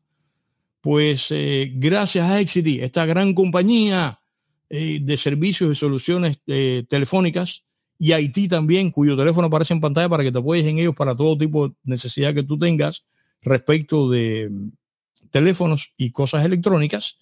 Tú vas a llamar ahí y esta compañía es la que nos dotó de nuestro número telefónico. Nuestro número telefónico es, vamos a las llamadas ahora, nuestro número telefónico es el 305-775-9696 y por sobre todo, quitando esta descarga que metí ahora de actualización americana, y que eso quiero dejarlo aparte, lo que quiero es que me digas ahora el punto es este. ¿Tú piensas que de haber tenido Aníbal Escalante éxito con la microfacción habría pasado todo esto que te conté? Eh, es la pregunta, ¿sí o no? A ver, cuéntame la primera llamada. ¿Qué tal? ¿Cómo estás? Eh, buenas noches, Camilo Ernesto. Camilo Ernesto, ¿cómo estás? Como siempre, bienvenido. ¿Cómo estás? Aunque discrepes o no, cuéntame. ¿Cómo estás? No, no, eh, bueno, yo quería añadir un par de notas acá. A ver. y luego responderte la pregunta. en el año 81 se reúnen en México Alexander ¿Quién, quién, quién, quién, quién, se reunió? ¿Quién? Se reúne, se reunieron, se reúnen Alexander Haig, Haig. Sí, que era el secretario de Estado de Reagan. Era eh, exactamente, y Carlos Rafael Rodríguez, que se reúnen y se entrevistaron en México. Okay. El asunto es que eh, Carlos Rafael Rodríguez iba con una idea, Alexander Haig iba, por supuesto, con otra. No llegan a acuerdos porque la misión que tenía Rafael Rodríguez era muy específica. Y al año siguiente, en el 82, es que el gobierno de Reagan decide eh, declarar a Cuba como País terrorista. patrocinador, patrocinador del terrorismo, claro, claro.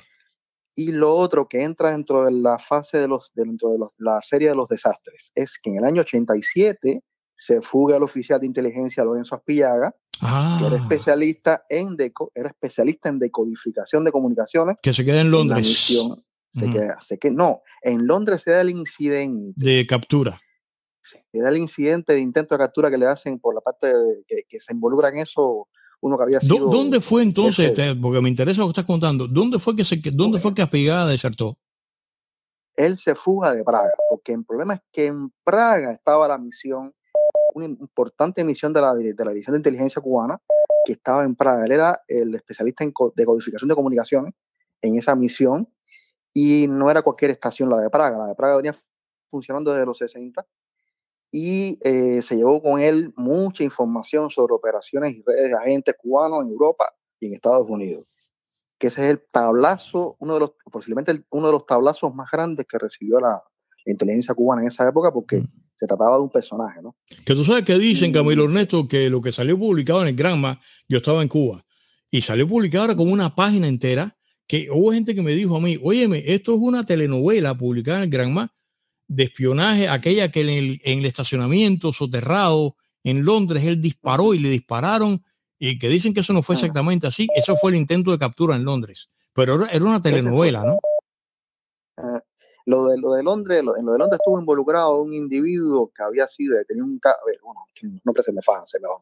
Había sido, había estado, había estado, eh, había sido eh, director, jefe de Poder Popular en, en La Habana, en Cuba, eh, que estaba en ese momento ahí en, misión en, en, Londres, que después lo, lo desactivan en los 90 y si está vivo está en Galicia ahora viviendo. Ok. Que bueno. También, y, antes que sigas ahí también, hay otra deserción que yo olvidé porque ahora tú me has calentado la cabeza respecto a eso, otra deserción importante del mundo económico, pero que fue un palo que fue Manuel Sánchez Pérez. Eh, que también se fue en ah. esa época, en el 87, que era aquel hombre que era el de CATM, CATM y que sabía mucho de las operaciones del dinero depositado en las cuentas. Eso fue una deserción también. A él también trataron de capturarlo en España y la, el intento de captura de secuestro pues falló. Continúa. Y se le va, y se le va a Alina. A Alina, Alina Fernández Revuelta que se le escapa. Y se le va a la hija. Ajá, disfrazada española. se le va, se, le va o sea, se le va de la, se le va de un apartamento que quedaba enfrente. No, yo, soy, amigo, yo soy amigo de Alina, se le fue de ahí, que tú sabes que hay una cosa, le recomiendo a la gente el libro de Alina, que es un libro magnífico. Alina es una mujer muy inteligente magníficamente bien escrito. Y mm. ya, ya el libro está agotado. Pero en el libro ella cuenta que cuando ella llega al aeropuerto, ella se monta en un taxi, Alina imita, imita los acentos que, ¿qué te cuento. Y eh, tú pones a Alina, hazme de Argentina y te lo crees. Entonces ella, ella imita española, lleva todo el camino con el taxista hablando como una española, pero en el nerviosismo, cuando llega al aeropuerto, sabes, ella se cae. Y entonces ella dicen, ella se cae, pero se cae eso que echó humo, se cayó. Entonces, cuando se cae, y ella dice una cosa del libro que es genial, dice que por haber llamado la atención, pasó inadvertida. Esa frase es genial. Genial porque además pasó, todo el mundo la vio y pasó, ¿no? Pero la escapa de Lina es de película. A ver. Bueno, me preguntaba sobre la microfacción y qué hubiera sucedido. A ver, cuéntame. En, todo, en, todas estas, en todas estas revoluciones que tienen un background como el que tiene la revolución cubana, por llamarla de alguna manera, siempre eh, eh, sucede algo parecido en casi todas. En el caso de Stalin, le tocó un Trotsky. A Fidel Castro le tocó un Aníbal Escalante. Y más que, más que el, tema de responder a la órbita de Moscú, a la órbita soviética, de, de alguna manera, creo que el tema fue de pugna de poder. De pugna de poder y de, y de, y de concepto de poder. Lo que pienso que pasó ahí. Es lo que creo. Ahora, ¿qué hubiera sucedido después? Bueno, mire chicos, un incógnito. Lo que sí es seguro es que, lo que sí es seguro es que posiblemente eh, de alguna manera la misma inteligencia americana se hubiera metido ahí a hacer algo. O quizás lo hizo porque el papel que estaba jugando Cuba geopolítico en ese momento y que jugó después y que de alguna forma sigue jugando, es un papel de balance y de testaferro, tanto a favor de ciertos intereses en Estados Unidos como a favor de ciertos intereses en lo que era la órbita soviética en ese momento y de lo que es Rusia actualmente y China o sea, eh, Cuba ha sido como el testaferro de todo el, de todo el mundo para mantener una extraña balance. Que, por eso hay quien cree, eh, fíjate que, inteligente lo que tú estás diciendo, como todos los comentarios que tú haces aquí, que hay quien cree que la historia oficial que tenemos de la cómo se descabeza la microfacción no es tal, sino que la microfacción es descabezada y traicionada desde el propio Kremlin. Porque lo que querían era justamente a este maledicto, a este mismo maledicto que es para utilizarlo en las campañas de Sudamérica, las campañas de África, después la campaña angolana. Así que es muy lógico eso que tú estás comentando. ¿Qué pasa? Que sucede como que pasó con Khrushchev, que Khrushchev fue una, fue una contradicción entre la KGB y la inteligencia militar, que, de, que después se repite de cierta manera cuando sucede todo este intento de golpe de Estado contra Gorbachev. en el 90.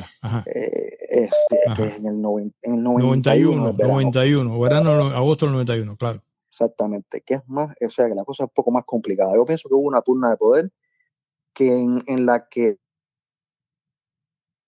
mm. pero la película, yo, yo creo incluso que quizás el que, el que, por eso es que Raúl hace el informe que hace, y es porque se reparten los papeles. Claro. Hay que recordar que en ese momento te estoy perdiendo, ¿sabes? Se llamaba Leonov, que era un oficial de inteligencia que ya era analista para Latinoamérica en el momento que ocurren estos hechos. Así que habría que ver qué pasó detrás de todo. Gracias, Camilo Ernesto, como siempre, que tengo las líneas llenas y quiero que todo el mundo participe, ¿no? Y un, abrazo, ¿eh? Buenas noches, gracias por decirme. Buenas noches, claro que sí, eh, tus comentarios son eh, súper apreciados, ¿no? Óyeme, gracias, un abrazo, ¿eh? Vamos a la próxima llamada, que qué buen punto este que nos acaba de decir aquí ahora. ¿Qué tal? ¿Cómo estás? Adelante, la próxima llamada, ¿cómo estás? Buenas noches, Pepe. Osmel, ¿cómo estás? Oye, eh, todo bien, todo bien. Excelente programa, como siempre te digo. Como, es un programa, es un programa de, especulación, tú sabes, es lo que debo admitir, ¿no? Has tirado una cronología ahí que realmente eh, es, es es así como, como, como lo cuentas. Como es la verdad. Eh, yo soy como es relativamente eh, joven con, con respecto a, toda la cronología esta. Yo nací en el año 72. Pero, eh, a ver, yo hice algunas anotaciones porque me gusta cuando estoy escuchando hacer algunas anotaciones de que tú mencionas la palabra capitalismo y, y, esto es bueno como es eh, hablarlo para que la gente en Cuba eh, entiendan. Porque se deja, se deja metido un miedo al pueblo de Cuba que cuando se dice capitalismo, claro. wow, ese es el lobo feroz. es el que se va a comer a todo el mundo, ese es como es. Total, total, el capitalismo es imposible sacarlo de la ecuación. Porque es que la economía es una sola. Eso que enseñan en las universidades de Cuba con el marxismo, que hay economía socialista, economía. La economía es una sola. Tú no puedes producir más medias de los pies que, las van a comprar. O sea, eso no puede ser así. El capitalismo a la larga es inevitable. Es como la ecología, inevitable. es, que, el capitalismo, el capitalismo es un sistema económico.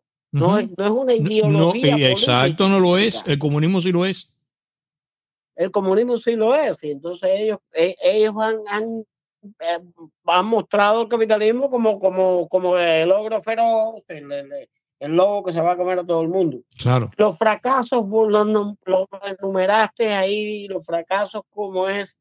Y uno de los grandes fue, fue la creación de las, de, la, de, la, de las escuelas secundarias eh, o, o, todas estas escuelas en el campo. Las SBEC. Ajá todas las escuelas en el campo fueron un fracaso. Por eso lo cité, por eso lo cité, por eso lo cité. Pero además de un fracaso grandísimo desde el punto de vista económico, porque tenías que alimentar a, cientos, a miles de, estudiantes que supuestamente iban a retribuir trabajando. que no, oye, yo lo vi porque yo no estuve en esas becas, pero eh, las veces que estuve en la escuela del campo coincidíamos con que además lo hacían para buscar muchachitas, para ser los novios, qué sé yo. Eh, con las chiquitas y los muchachitos de la escuela en el campo, las SBEC. Yo estaba, no trabajaban. Ahí mencionas también no solo el desastre económico, sino el desastre social. El desastre social, porque estamos hablando, yo entré como hasta el preuniversitario en el año 87 y, y ahí profesores con treinta y tantos años, cuarenta y pico de años, teniendo relaciones sexuales con chiquitas de 14. Yo sé. Entonces fue un desastre económico, social, moral, familiar. Moral, fue como es, es ha sido, ha sido una porquería todo lo que lo, no, no, hay, no, claro, gracias Osmel, gracias por no hay manera no hay manera que se pueda defender esto ni justificar, no hay manera. No se puede justificar. No hay manera, ni defenderlo, no hay manera, no hay manera. estaba, este, estaba escuchando, o sea, estaba, estaba viendo tu programa aquí y tenía al teléfono al presidente de la Casa aquí en Tampa, a, Julio Vidó, eh, y él, como él quisiera poderse comunicar contigo. A través de este eh, teléfono o a través de Facebook se puede comunicar conmigo o a través del email que tengo atrás en mirarlo, eh, directora, ¿cómo es el email que se me olvida? El ático de Pepe a gmail.com, ¿no? Ahí está. A través de ahí. Eh, eh, te, estoy hablando, ¿cómo es el señor Julio Vidó? Julio Vidó, presidente de la Casa Cuba aquí en Tampa, tiene 87 años. Él, él este, estaba escuchando, creo que es la segunda vez que, que, te escucha. Un saludo para él, un abrazo. y ya que quisiéramos comunicarnos contigo eh, directamente y él tiene muchas cosas, muchas, muchas vivencias, muchísimas cosas, muchísimas cosas como él que pudiera aportar. no, claro, él a mí, él a mí. claro que sí. Gracias, Osmel, un abrazo, ¿eh? Ahí tienes. Oye, muchas gracias, Pepe. Gracias, un abrazo, un abrazo. Vamos a ver si te podemos contactar o yo te contacto a ti eh, para tener contacto con él, cosa que agradezco muchísimo eh, vamos ahora, señoras, a la próxima llamada. ¿Qué tal adelante? Cuéntame, ¿qué, qué magníficas llamadas hemos tenido hasta este momento? ¿eh? Cuéntame la próxima llamada, ¿cómo estás? Buenas noches, don Pepe Forte. ¿Qué tal? ¿Cómo estás? ¿Cómo está usted? Bien, bien, bien, cuéntame. Un, un saludo para, para, su esposo también. Ahí está. Eh, el programa de hoy, el programa, yo le diría que hoy es el, el Oscar de su programa. Ah, caray. Qué, qué hermeticidad, qué qué, qué, qué pronunciamiento. Hoy usted ha sido hermético por todos los lados. Yo, yo lo considero usted, yo, yo lo tengo catalogado usted, yo esto yo oía a, a, este a este locutor que ya murió que era que era de, de Oriente este Tamargo Tamargo caray ah no pero no no no hay manera que yo sea comparable a a Tamargo. No, yo no, yo, no, yo lo voy, yo, yo, yo, Tamargo era un hombre como usted que, que, que daba en el clavo, que, que era incisivo ahí. La única cosa en que nos parecemos Tamargo y yo o este servidor es en el hecho de que, que cuando uno cogía los enfogones, Tamargo se ponía y, se ponía así, ¿no? Tamargo tremendo y, y, a veces, a veces, y a veces sazonaba, sazonaba la conversación con una palabra irradiable también. Igual, igual, que usted, igual que usted, y yo lo que quiero es que Dios le dé muchos años de vida a usted para que usted nos siga representando. Pero oiga lo que le voy a decir. Yo estoy, no estoy de acuerdo o estoy de acuerdo al final con lo que usted dijo. Yo no hubiera querido que que ni la microfracción ni, ni Maledicto hubieran triunfado. No, ninguno de los dos, pero... Yo creo que la, yo creo que la, la gran desgracia de nuestra patria fue el no haber estudiado Martí. Es verdad. Desde, desde, el inicio, de, la, de, la, de, la primaria, de la secundaria. y, la desgracia no, no fue no solamente no haberlo estudiado. Eh, habría que ver si por el camino a Martí de no haber muerto si no le hubiesen metido paros en las ruedas. Pero la desgracia, mucho más que no estudiara Martí, la desgracia es la muerte de Martí, per se. La muerte de Martí, el hombre que tenía idea de república, la muerte, la, muerte, o sea, la trascendencia, las consecuencias de la muerte de Martí, todavía a estas alturas, y no sé qué tiempo habrá de pasar, para que nos demos cuenta, nos demos cuenta cuán trágica es la muerte de Martí y lo que significó para el futuro de Cuba. No, no, tremenda. Martín muere, Martín muere con 42 años del 95. Hombre joven que hubiera entrado a la República, hubiera vivido hasta el 1930. ¿Quién, quién ni Fidel Castro se hubiera atrevido a hacer lo que hizo con si, si Martín hubiera vivido hasta, hasta, el año 30? No, que hubiera trazado a la República de otra manera. Ah, o la única cosa, como que ya te digo, que le, habrían, le hubiesen metido palos en la rueda. Pero, óyeme, gracias por tu llamada. No, déjeme decir esta frase de Martí ah, que es, eh, es, es, genuina. Para mí es la frase más monumental.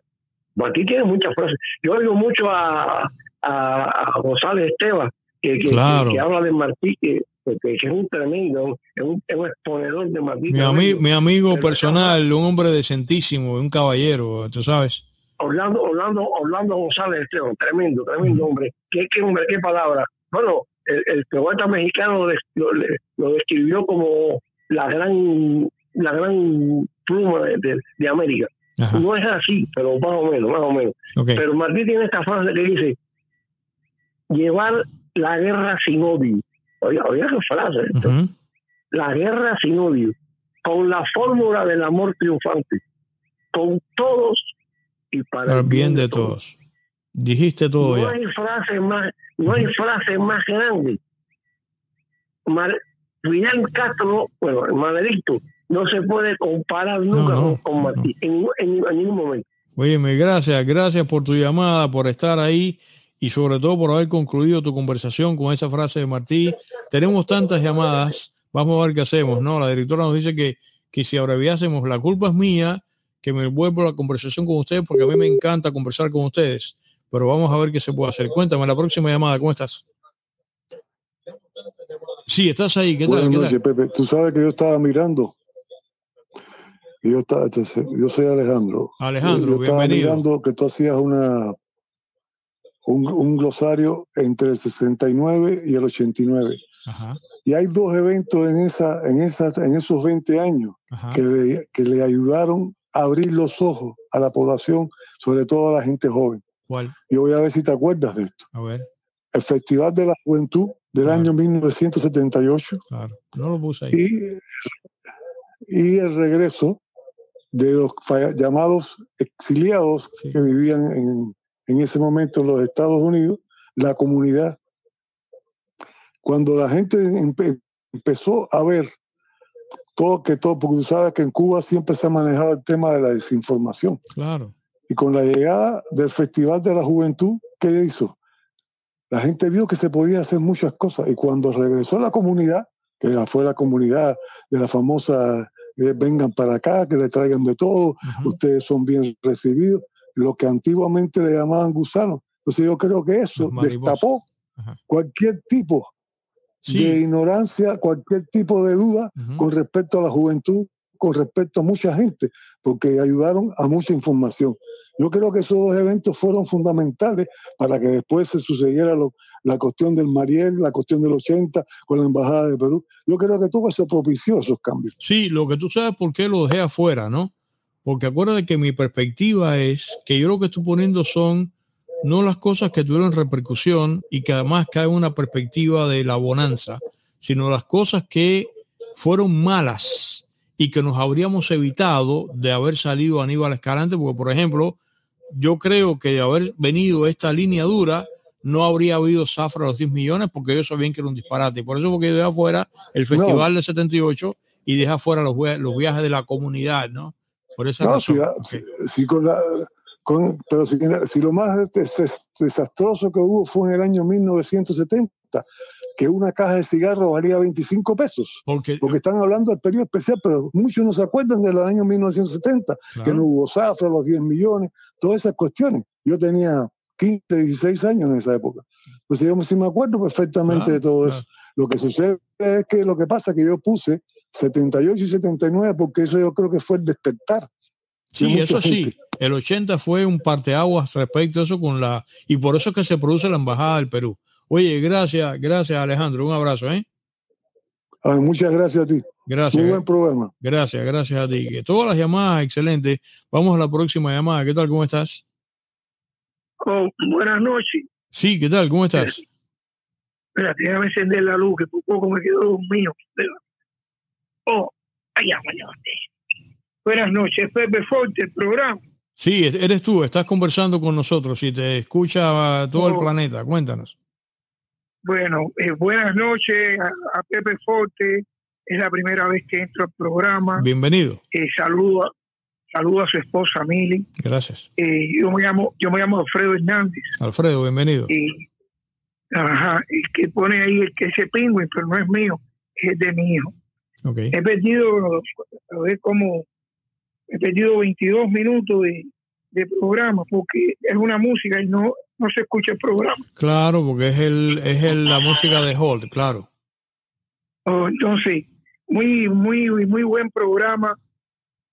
Eh, lo estaba eh, escuchando desde el principio. Eh, el otro día te escuché con el programa ayer de el caso del Perú Perú. y hoy sí el golpe de estado que se dio este mismo eh, Sí, pero y claro, pero eh, ¿quieres comentar del programa de hoy con este asunto de la microfacción? A ver.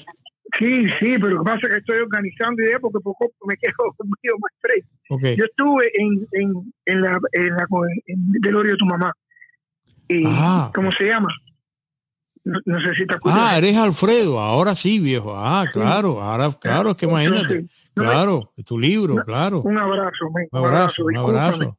discúlpame Eh, el problema es que yo me levanto muy temprano y me quedo dormido oyéndolo el programa yo pensé que tu programa era de música porque la primera vez que te escuché fue cuando te hablé de, de Gran Funquero mira eh, sobre lo que tú has hablado ahora de toda la microinfracción. Yo nunca llegué a pensar si escogía Polonia o escogía lo que nos, lo que nos tocó vivir. Eh, tu programa es excelente, no tengo palabras para elogiar tu programa, la calidad, la información, los, parámetros, como, como hace las comparaciones, como tú llevas eh, todo eh, la, estadística de, de los eventos. Mira, yo conozco uno que participó en, que fue el que escribió todo el juicio de, de Ochoa, él lo escribía, estaba ahí presente a un costado del tribunal. Y cuando terminaba de tomar todas las notas que salía, le quitaban, yo tengo el nombre, no lo voy a decir porque no estoy autorizado. Y vive aquí en Estados Unidos, es un escritor también. Entonces cuando terminaba de escribir todas las notas, eh, al momento que salía se lo quitaban todo, el lápiz todo se lo quitaban. Entonces él tenía que esperar al otro día para recibir la redacción de todo lo que se había, de todo lo que él había escrito, todos los apuntes que él había tomado en el juicio para que pudiese ser eh, eh, publicado. Eh, cuando dijiste lo del último reducto, sí, me acuerdo perfectamente que yo estaba en la secundaria donde yo trabajaba en Sarmiento, eran las 11 de la mañana, todo el mundo estaba escuchando la radio, un BF que había aquí, y cuando dijeron que los últimos cinco cubanos eh, se inmolaron. Abrazados en la bandera cubana. abrazados en la bandera cubana. Eso no se lo olvida a nadie. A nadie. Así mismo. Y días después vimos en la televisión bajar en el avión hasta un hasta un ventilador de pie y un, y un pequeño refrigerador. No se me olvida esas imágenes. Bueno, qué bueno que, que se salvaron. Claro que uno aplaude eso, claro, humanamente. Por supuesto.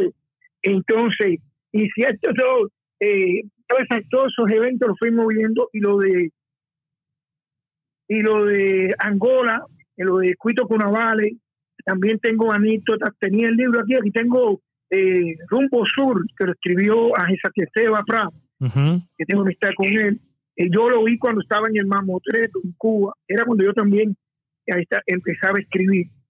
Eh, ahí se narraban, ahí se narran algunas cosas y muchas faltan también. Y, y, escuchamos muchas anécdotas de, de allí casi eran 3.000 los muertos, porque ahí falleció un ex alumno mío, Félix Rojas, lo voy a decir, porque Ese, era el nombre, falleció en, en, eso.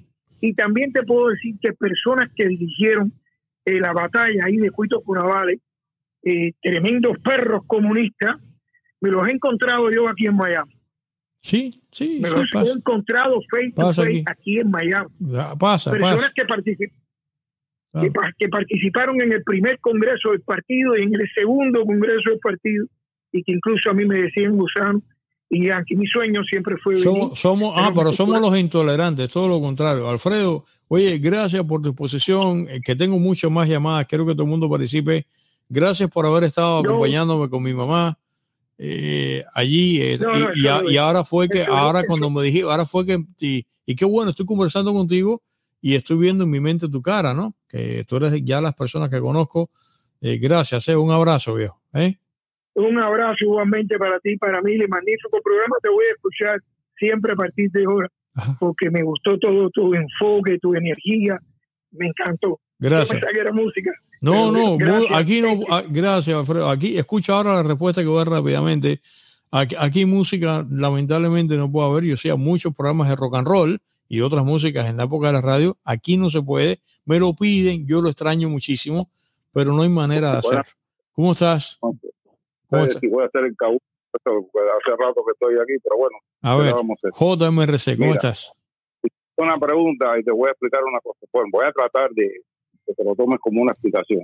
En matemáticas, si tú tienes más incógnitas que ecuaciones, no le encuentras solución. Ok, a ver. Repite, repite eso. Si tienes más incógnitas, ¿Cómo es? Tienes incógnita y tiene dos ecuaciones que la relaciona, las soluciones son infinitas. O sea, no puedes, no puedes decir eh, X vale tanto, Y vale tanto, Z va a valer más cuánto. No, ¿entiendes? lo mismo pasa con eso. Si la microfracción hubiera triunfado, que hubiera sucedido, infinitas cosas pueden haber Claro, estamos, estamos especulando. perdóname, Pepe, porque Vini está ahí, que esos dos llamados y nadie lo respeta, yo voy a tratar de respetar. ¿Qué sucede?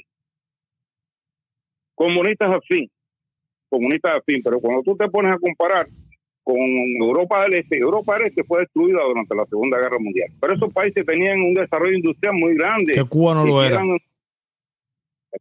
Exactamente, y si era, y la industria, y la industria es fundamental. Bien, para comer hace falta campo, pero para desarrollo hace falta industria. Entonces, por eso Lenin se, eh, se quiso meter a Ucrania y se la metió a la larga y ahora se la mete a Putin. Entonces, ¿qué sucede? Cuando eso, cuando esos países se ven ya que salieron del nazismo, ah, los rusos, qué buenos son los rusos.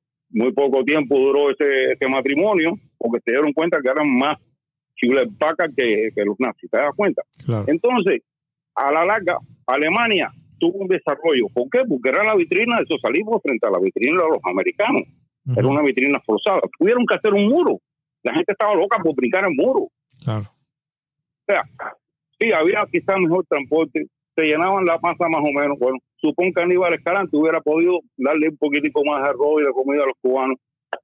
Íbamos a seguir siendo tratados como animales, porque en primera no es lo mismo llenarle la panza a un cubano a 13 mil millas de distancia a Moscú que llenarse a un checoslovaco que está ahí, en la vecindad, claro.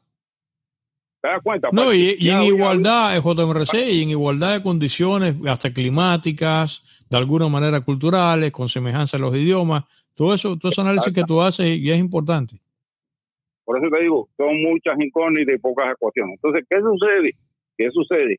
El, el, ay, madre, el, me, estoy en blanco, por eso no me gusta que...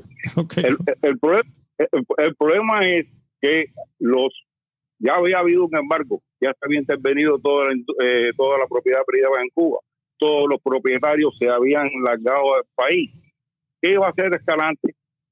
Hacer lo que se está haciendo ahora 50 años después, permitiendo una cosita para que la gente piense que está haciendo negocio, que tumba que vira. No, son comunistas. Claro que lo es. Y mismo, el mismo perro, pero con diferente amo. Más nada, yo, yo pienso así porque no porque sea más fácil para mí pensar que en, entre las infinitas soluciones que pueda tener esa ecuación, yo escojo esta que es la más fácil. No, no es que la lógica, la lógica, la lógica, la lógica. Entonces, este, este muchacho que habló, muy bueno, por cierto, Camilo, Camilo Ernesto. Él habló de Trotsky, claro, salvó la distancia entre Trotsky y, este, y Escalante, porque Trotsky era un intelectual.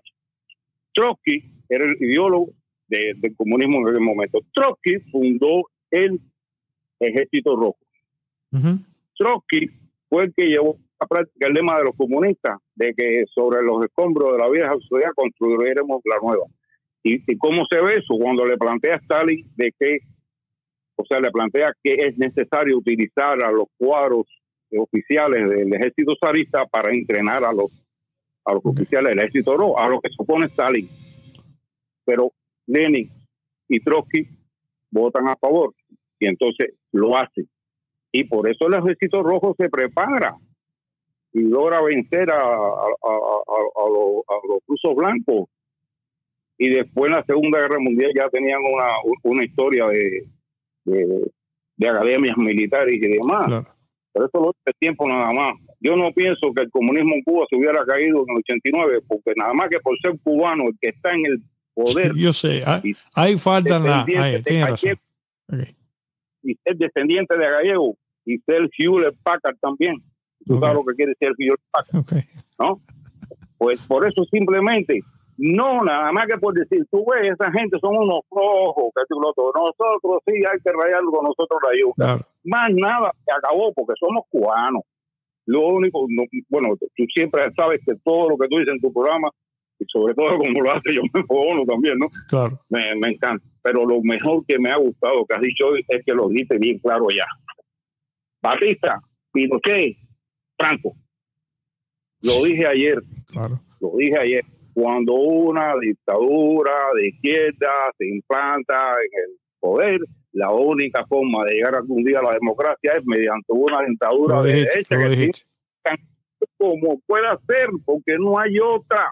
Claro. Lo demás son, son masturbación mentales, me mentales. Mental, todo este tipo. ¿Te das cuenta? Bueno, discúlpame, Mili, creo que cumplí tres minutos. Sí, okay. Gracias, Gracias, gracias, JMRC. Vamos a la próxima llamada. ¿Qué tal? ¿Cómo estás? Adelante.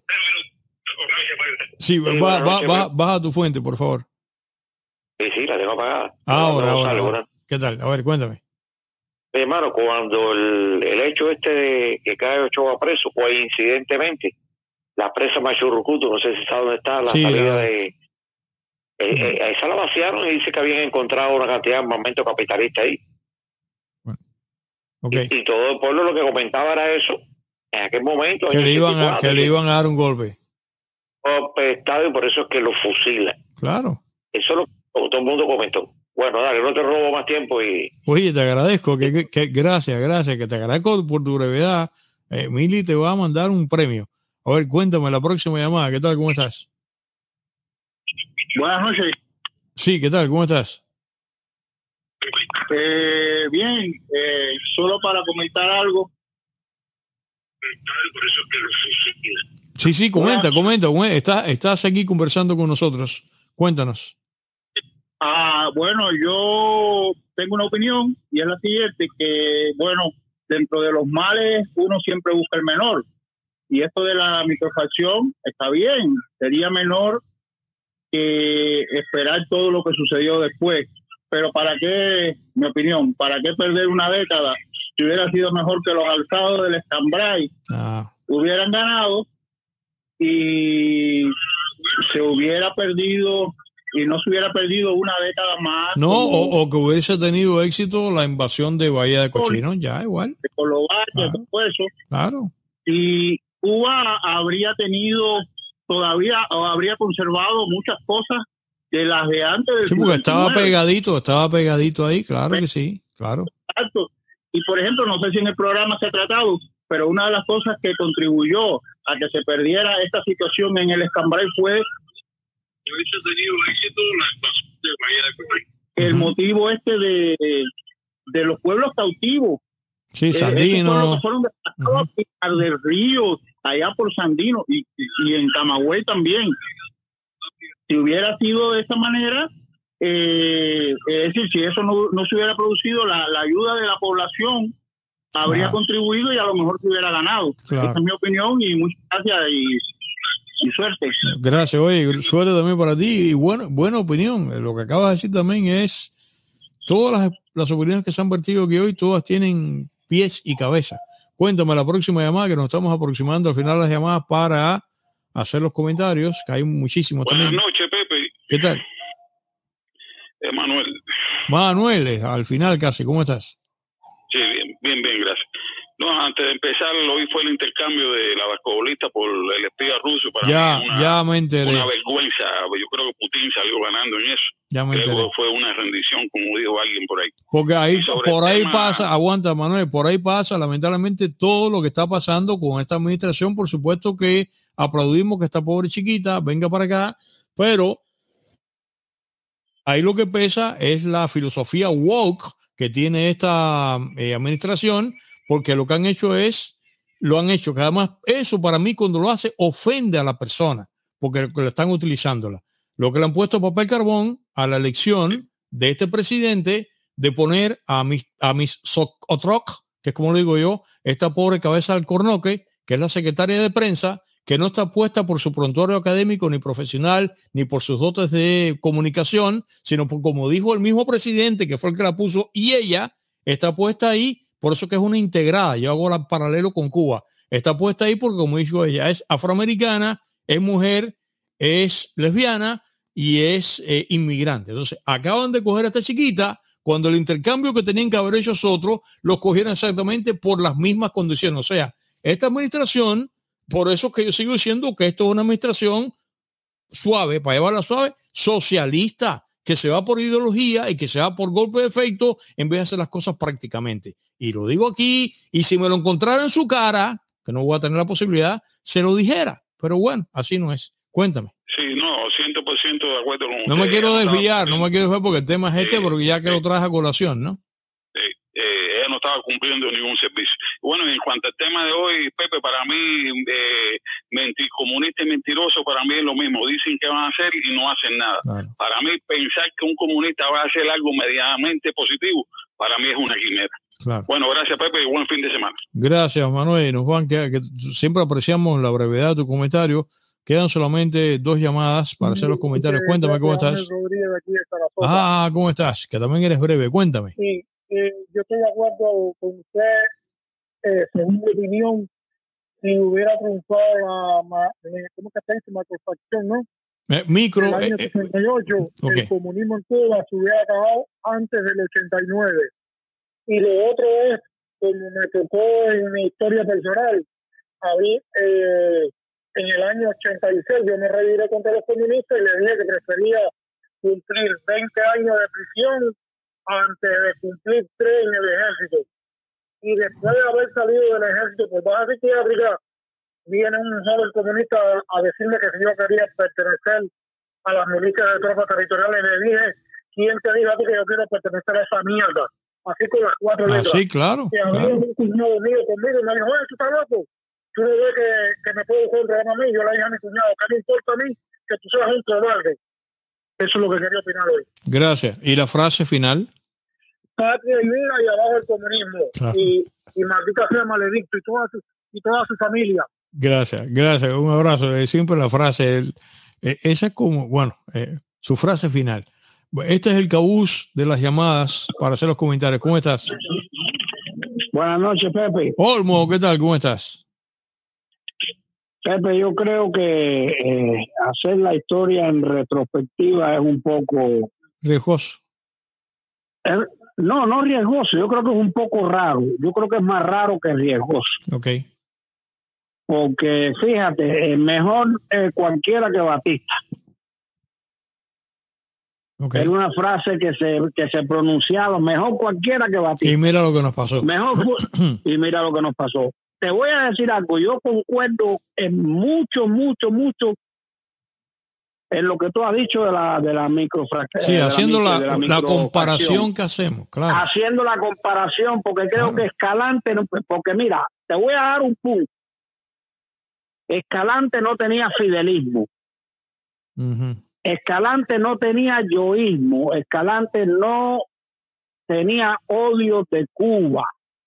El otro sí. Tú ves, tú ves. El otro sí, el otro sí le tenía odio al país. El otro pudo, con el dinero que manejó el otro, pudo hacer de Cuba la verdadera taza de oro. La, la, la, pudo haber hecho, no lo hizo. Yo concuerdo muchísimo con lo que dijo JMRC. De verdad. Eh, irnos atrás ahora y ponernos a pensar qué hubiera, qué hubiera sido el, el, el que hubiera sido ese, yo no sé. ¿Qué hubiera sido si Martino lo hubieran matado? Claro. Eh, ¿Qué hubiera sido si, si Maceo no hubiera caído como ayer? Como, he dicho, yo, yo admito y reconozco, Olmo, que cae en el plano de la especulación. Es lo que cae. Claro, claro. Hay que admitirlo. Claro, pero no, pero especular no es malo, Pepe especular no es malo porque especular nos da un sentido de la realidad diferente. Es jugar con un número de eh, JMRC, por, posiblemente tendría una explicación física o matemática de las facultades de la especulación. ¿Tú sabes? ¿Por qué no? Claro, es, porque son alternativas. un número de, exacto, es jugar con un número de posibilidades que uno posibilidades, no sabe. Posibilidades, posibilidades. sencillo ¿Hubiera sido más malo que lo que tenemos? Estoy seguro que no. De eso sí estoy convencido de que la gente que estaba con Escalante no era, no era tan mala como lo que estaban, como lo que tuvimos. Porque, no, mira, en, en esa ofensiva que vino después, le quitaron el camioncito de, de, de combustible a mi abuelo. Mi abuelo repartía luz brillante y alcohol en los pueblos de La Habana. y lo hizo, lo hizo ahí mismo pegadito, le cortó la cabeza a esta gente y atrás, fuácate. Exacto. Óyeme. ¿Qué daño podía hacer? Eh, mira, la, la microfacción no estaba en contra de los pequeños negocios y estaba en contra de muchas de las locuras que él proponía. Tú lo sabes, ahí lo pusiste, pero perfectamente. Es que tú sabes, Olmo, habría, habría, habría, no habría habido zafra de millones. Y habría que ver, Olmo, habría, que ver porque yo nunca viví en esos países en esa época, ni siquiera los visité. Eh, manifiesto mi ignorancia que, por ejemplo, yo no sé para mí es una incógnita, quizás alguien nos pueda decir, esos países todos, que además algunos eran capitalistas, o sea, Checoslovaquia no era un país comunista, eh, Hungría no era un país comunista, Polonia no era un país comunista. Bueno, comunista no era nadie, comunista lo inventaron eh, los bolcheviques. Pero yo quisiera ver después que en el 45, 46, 47, que fue cuando, dependiendo de la fecha oficial de cada uno de esos países, fue convertido a la órbita comunista. Yo no lo sé. Yo no sé en esos países cuándo. No, escucha la pregunta. A ver, yo no sé cuánta propiedad privada quedó ahí, porque la de Cuba eh, la llevó casi a cero. Fíjate que las únicas cosas que acaso puntualmente, después vino en el 76 la hora de la, primera extensión de las licencias que era para la gente vieja, la gente joven no.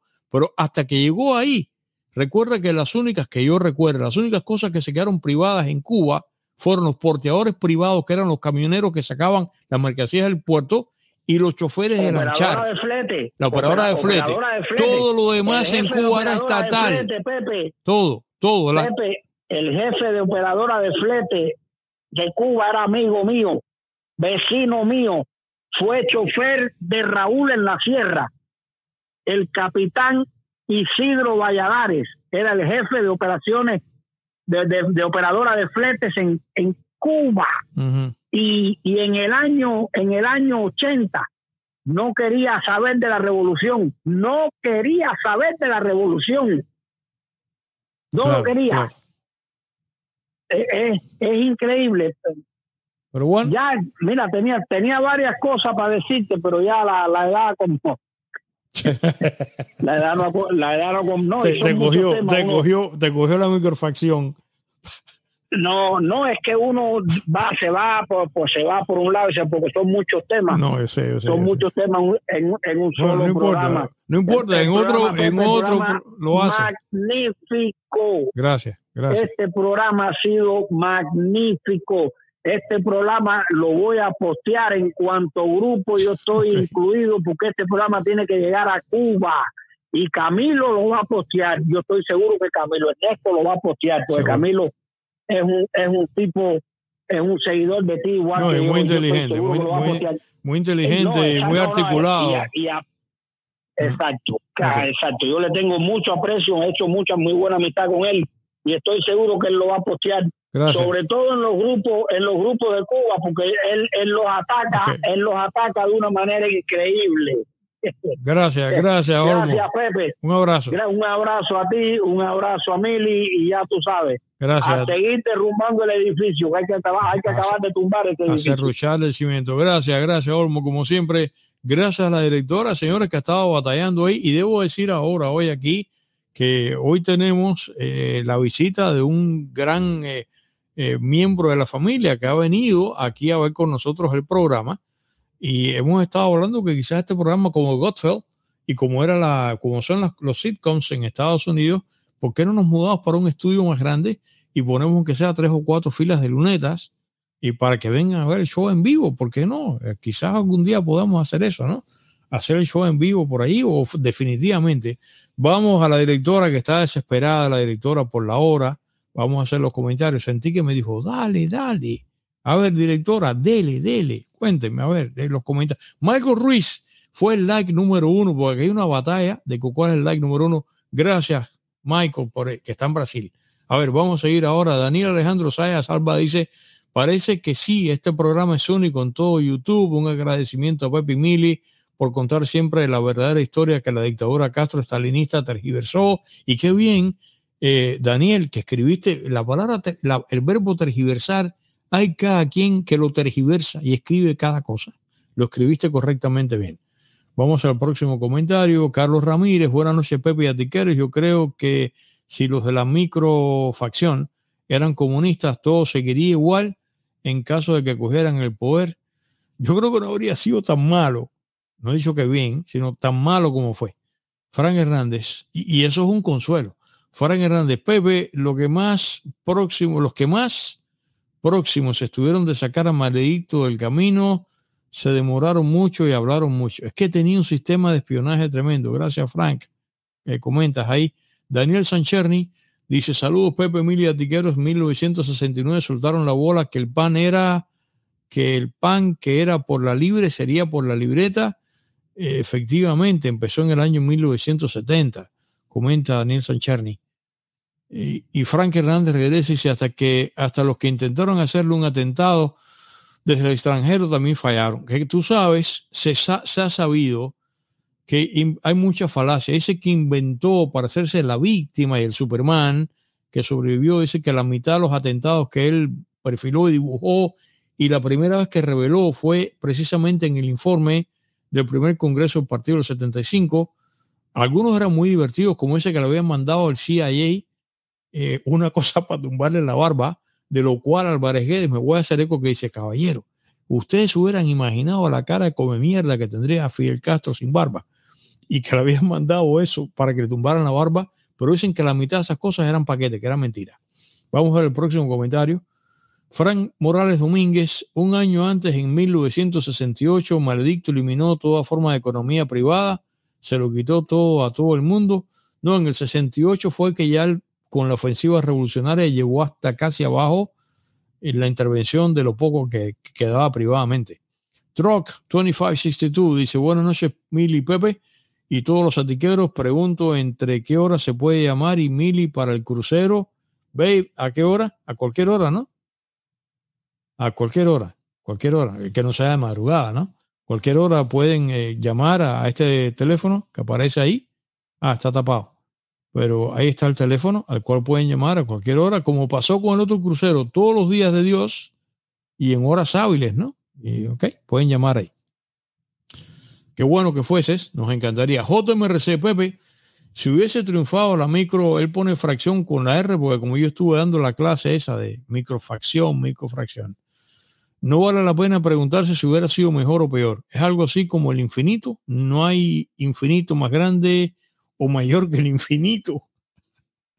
Qué bien, y además genial, ¿no? Continúa, dice, en el caso del comunismo es igual, no hay comunismo más malo o peor, siempre es infinitamente malo y lo avala la historia. ¿Me expliqué? Claro que te explicaste, te entendimos perfectamente bien, ¿no? Frank Hernández, decían que Maledicto era agente de la, siempre se dijo eso, que ha sido agente del CIA, de la CIA. Pues para mí eso es verdad porque no se explica cómo nunca pudieron hacerle daño, ¿es cierto? Es cierto. Es intrigante. Jorge Martínez, Pepe, el año 78, en, sí, todavía en el año 78 había apagones. La década de los 70 fue una de las décadas más oscuras hasta que después viene con el periodo especial, aquella cosa que eran los apagones de horas y horas y horas. Ya eso fue año 91, 92 y continuó 93, 94. Buenas noches, comenta Maker. Por favor, den like para que más personas se enteren del ático. Mira, es, esa relación es cierta. Gracias, Maker, por esa recomendación. ¿eh? Qué bien. El próximo comentario que tenemos aquí. 11 de julio, Libertad, ¿eh? Dice, dejando mi like. Claro que sí, de verdad que sí, que nos explicaba eso Guantanamera y Glar, que dicen que sí, que los likes son muy importantes, ¿no? Antonio Díaz, abrazos a toda la familia Tiquera y Forte, no queda donde amarrar la chiva. Dios, patria y vida, abajo el comunismo. Gracias, Antonio, por ese comentario. Eso que tú dijiste ahí, en el año 70 había un chiste que corría después de las afro de 10 millones que te decían un chiste, ¿no? de eso que es una pregunta y el chiste es la, respuesta, el, punchline, que te decían, oye, los nombres en Cuba tenían años, eh, pero los años en Cuba tenían nombre. Y te decían, oye, ¿tú sabes cómo se va a llamar el año que viene? Y tú decías, no, no sé. Dicen, el año de la chiva suelta. Dice, ¿por qué? Porque no va a haber ni donde amarrar la chiva. Licenciado Samuel Benítez, Cuba es tan al revés del mundo que los pasajeros le preguntan al taxista para dónde va. Ciertamente. Así es y nos llamó y como siempre él, Yasmín, caramba, dice, yo como Pepe pienso que de haber tenido éxito esos losers, ya el comunismo en Cuba, el comunismo en Cuba se hubiese acabado, no hubieran aguantado la caída del campo socialista en Aviña, dice, la maldición, o sea, la maldición ha sido maledicto, es que el corrector hace lo que quiere, ¿no? Gracias Yasmín por ese comentario, eso es lo que yo pienso. Eso es lo que yo pienso. Pero claro que un mito que cae en, el, plano de la especulación. Frank Morales Domínguez, Cuba venía de tener la economía sólida y maledicto la convirtió en la cenicienta del CAME. Mira qué buena cosa. Era el peor país del CAME, sin duda. Sin duda, sin duda. Qué buen. Le consejo ayuda mucho económica, ¿no? Que el edificio parecía un libro abierto así que estaba en Moscú. Licenciado Osmel Benítez, libreta de desabastecimiento. ¿eh? Una, una ironía, pero así es. Y cubano siempre, el querido Loren dice, hubiese preferido, hubiera sido preferible la microfacción, pero tendríamos que encarcelar a Maledicto. La Cuba de Maledicto para nada se parecía a los antiguos países socialistas y él lo vio. O sea, él está hablando con propiedad porque él sí lo vio. Gracias, Lorenzo. ¿eh?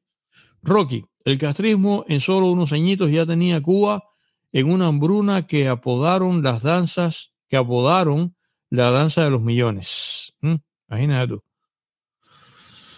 Lourdes, si, si la microfacción hubiese triunfado, el comunismo hubiera terminado con la caída del muro de Berlín. Yo pienso eso, que habría habido una equivalencia, aunque JMRC hizo una puntualización y muchos de ustedes la piensan y yo también la admito, que en Cuba no había polacos, en Cuba había cubanos lo cual podría haber sido de todas maneras distinto por lo que estábamos hablando. A mucha distancia, todo eso que dijo JMRC es cierto, a mucha distancia, una cultura totalmente contrastante, otra cultura eh, a nivel social, idiomas distintos y sobre todo que tiene un peso muy importante, aunque parezca mentira, las condiciones climáticas. O sea, por la ubicación geográfica, las condiciones climáticas, y Cuba era el, lo que no hacía silueta con el campo socialista. Todas esas cosas están en la ecuación. Fran Morales Domínguez, señoras, no hay comunismo bueno, no importa quién lo implante, siempre fracasa. Claro, tuvieron 100 años para demostrar y no funciona. Ni el socialismo tampoco. Charles Chavarri, caray, que siempre está, dice Cuba hubiera estado económicamente mejor, pero sí con la misma represión, por supuesto que sí. Ya que todos los recursos que regaló reutilizó en guerrillas y guerras por el mundo, que ese dinero que votó en esas cosas que dice él se hubieran empleado en el desarrollo. Yo lo que no sé si la Unión Soviética necesitaba, esto es una cosa, por eso es que es especulación, la Unión Soviética necesitaba expansión. Por eso Vietnam, la gente no acaba de entender eso. Y la, el peón de la expansión era Cuba. Él dejó, o sea, el Kremlin, el Kremlin dejó a buen recaudo, eh, Polonia no te meta, Checoslovaquia no te meta. Vamos a utilizar al pobre Napoleoncillo del Caribe. A eso por, y por eso es que alguna gente piensa que la prueba de microfacción fue traicionada desde el Kremlin y precisamente lo que quería, eso es una de las teorías, quería, al revés de lo que la microfacción quería, lo que quería el Kremlin, a pesar de que la historia cuenta que la microfacción conspiraba con el Kremlin, que no, esa tercera posición dice que no, que el Kremlin es quien descabeza la microfacción porque lo que quería era a Maledicto tal cual le conocimos del 69 hasta el día de hoy. Bueno, vamos a ver la próxima. Jasmine dice, el puntillazo es la caída del muro. Hubiera sido el principio del fin. Yo pienso igual que tú también en ese aspecto. Daniel Sancherny, en el 71 en la secundaria hablábamos bajito que los búlgaros eran más capitalistas a raíz de una película que pusieron y que después quitaron pues las fiestas y las bandas estilo Beatles ¿Qué película fue esa? Una película que era, era húngara que se llama La Isla del León. Eh, pero qué película es esa. Sí, cuando se les colaban películas de esas, decía, pero mira cómo viven allá. Y nosotros aterrillados, como se decía en Cuba, ¿no? A ver, el próximo comentario. Vela Bruselas eh, dice un fracaso total. Gracias, Vela. Mm, qué nombre bonito, ¿eh? Vela Bruselas. Graciela Vázquez. Saludos, señor Pepe Forte, a su encantadora esposa, Mili. Buenas noches a todos los presentes en este chat. Lo que pasó en Cuba es muy peculiar, ya que el pueblo no sabía de comunismo. FIFO los marió. Qué buena frase esa. FIFO los marió. Con lo que significa marear en, en, cubano. ¿eh? Fran Morales Domínguez, lo que hace Pepe es un buen ejercicio de pensamiento, pero es como el Monday Morning Quarterback, claro que sí. Imposible determinar que hubiesen hecho esos salvajes. Tiene razón, es como la discusión de el quarterback en, la mañana de lunes discutiendo lo que se pudo hacer en el juego, ¿no? Estamos especulando, yo lo, yo lo admito, yo lo admito. Pero hay, hay, hay unos ciertos paralelos que yo creo que sí que tienen validez. Rocky, cuando la danza de los millones todo estaba caro, pero todo estaba carente. Es lo que pasa. Había circulante, pero no había, que además el circulante viene, es, una, es un círculo vicioso el circulante viene además por el hecho de que eh, no tienes donde, gastar el dinero. Claro. A ver, chacho, todo costaba carísimo. Eh, cubano siempre. Yo estuve en varias capitales de aquellos países y nunca comparable con las capitales de Occidente. Claro que no. Estamos de acuerdo con eso, pero en ningún lugar había el racionamiento que tiene Cuba aún. No, eso es otro, otro de las razones. 60 años de libreta de estas, señores. Y además el informe de que dice Raúl que estaban criticando las prácticas económicas que eran francamente disparatadas. Entonces, para empezar, dos años después, no habría habido zafra los 10 millones, con todo lo que significó de mal. La SBEC no fue herencia de la URSS, no, eso fue un invento cubano. Pepe, nunca escuché que allá de más satélites en los socialistas existían las becas, no tampoco, eso lo comenta Yasmín y esa apreciación yo creo que sí que es tal cual dice ella. Eh, Lede García, yo estudié en una IPUEC, o sea, Instituto Preuniversitario en el campo, que es lo mismo para el nivel más alto. Dice, otro horror de la dictadura, era como una cárcel, trabajábamos por la mañana, íbamos a clases por la tarde o viceversa, se alternaba una semana así, la otra no era así. Éramos mano de obra barata, lejos de nuestros padres, y lo que dijo la misma microfracción que dice que mandar a la gente al campo no solamente no arrojaba los resultados eh, esperados, sino que además era un gasto extra. Esto, como yo estaba comentando, nosotros vimos en una escuela del campo a las muchachitas de, de las BEC, creo que fue en 6 a 7, y, y, nos poníamos a conversar y nadie trabajaba ni una porra. Y sin embargo, el gasto que significaba tener la escuela ahí en medio de la nada. Ah, Dios mío. Eh, Pablo Luzbet, para mi entender, para Maledicto, Cuba fue una especie de laboratorio. Sí, un laboratorio, eh, más que un laboratorio, fue un campo de juegos, para que retosara, para que jugara con el país lo que haga Ojalá hubiera sido un laboratorio, porque tú sabes, tú tratas y pruebas. Y, ¿eh? Fran Morales Domínguez, Allende fue corresponsable también, hundió a Chile en la miseria y en el caos. Leen un libro del argentino Nicolás Márquez sobre Allende. Gracias por la recomendación, Frank. Qué bien.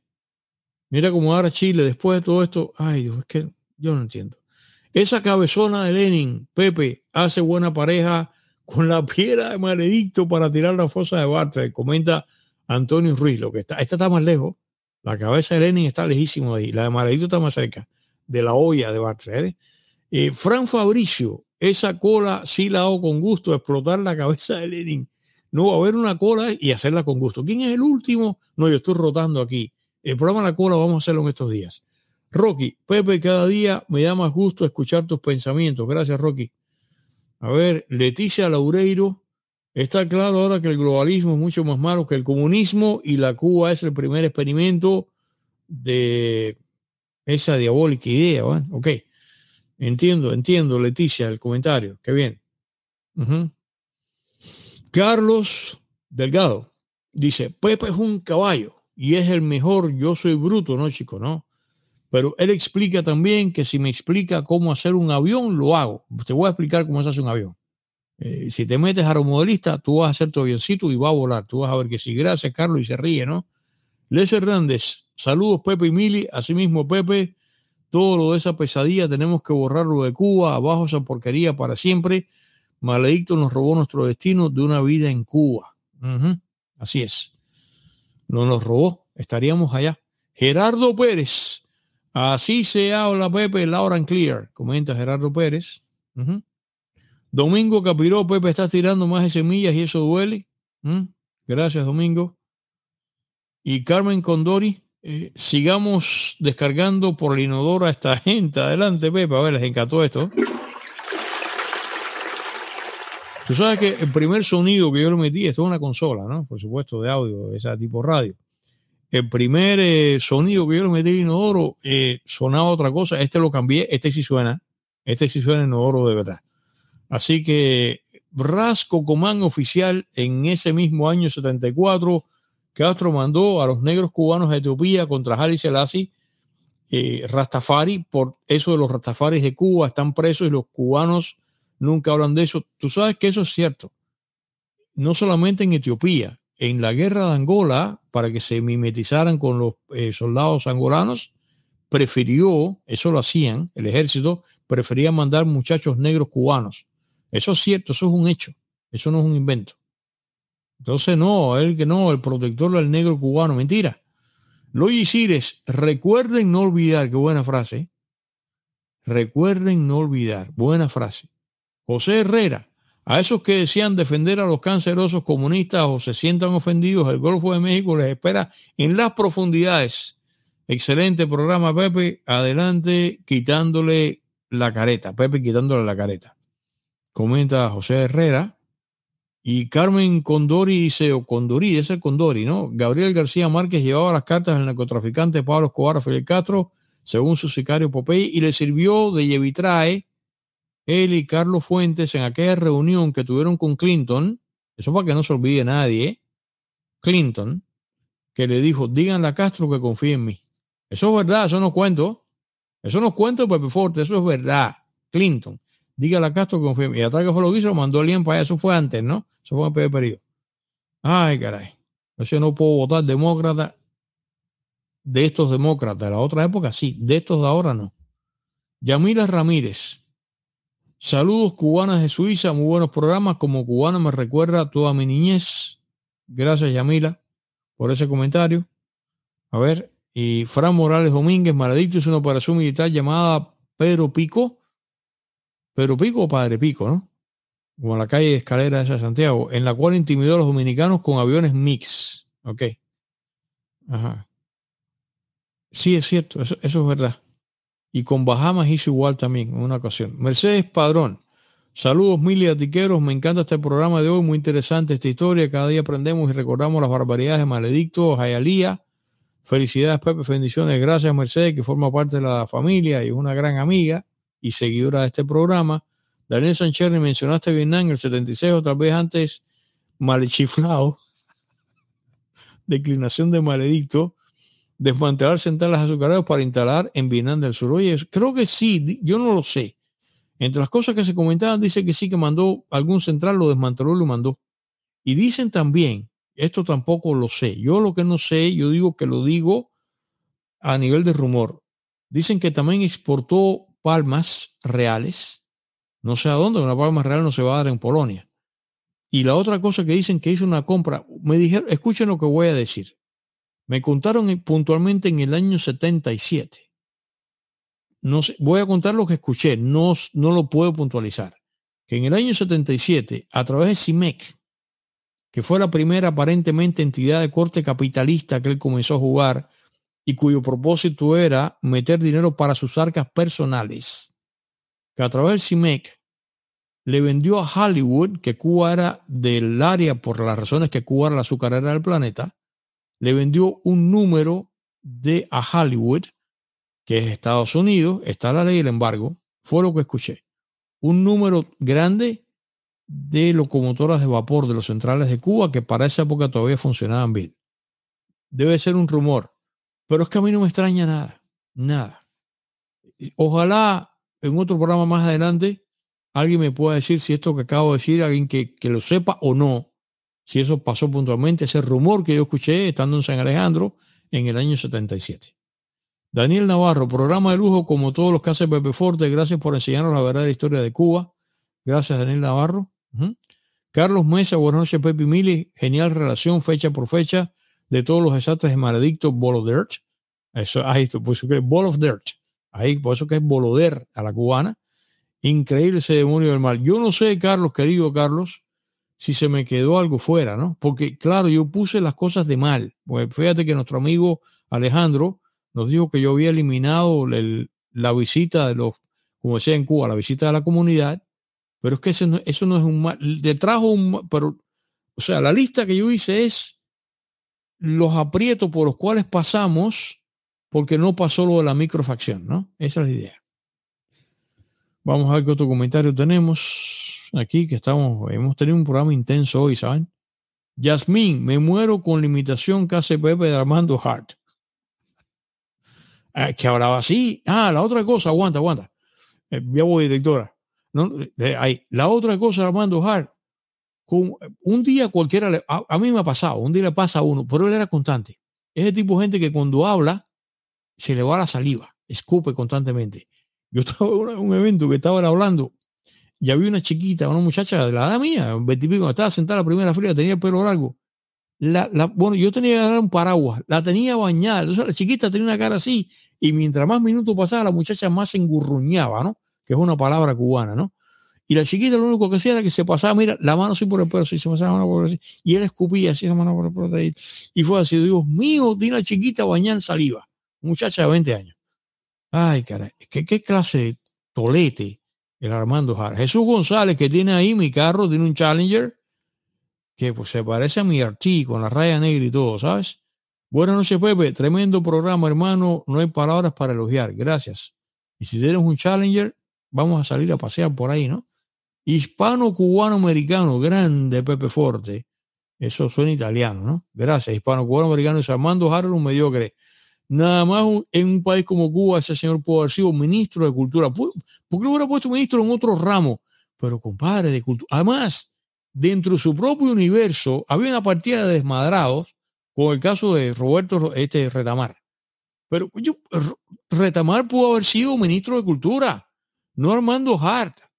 Y como te digo, Retamar ahora no sé qué otra figura esta desmadrada, pero era gente que tenía aureola de, de, culto, no este pobre idiota.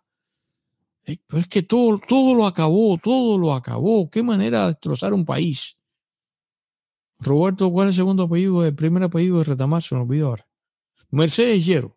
Eh, buena amiga también. Saludos, Pepe, Emilia Tiqueros. Interesante programa el de hoy. Gracias, Mercedes. Rolando González, buenas noches, Pepe Emilia. Tengo necesidad de conseguirle un sillón de ruedas a un gran amigo de Germanitas que le faltan dos piernas. Escuchen, a Rolando le hace falta.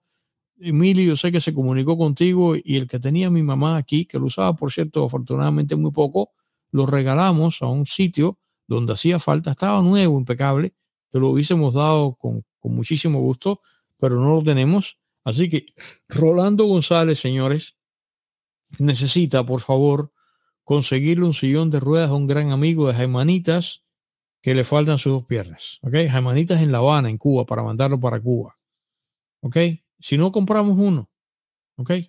Yusanda, gracias a Radio Martí y las otras emisoras, nos llegó en los 80 la verdad, como ahora las redes sociales vuelven a abrir los ojos a muchos ciegos no, Martí jugó un papel súper importante y las otras emisoras también, pero Martí fue un exitazo.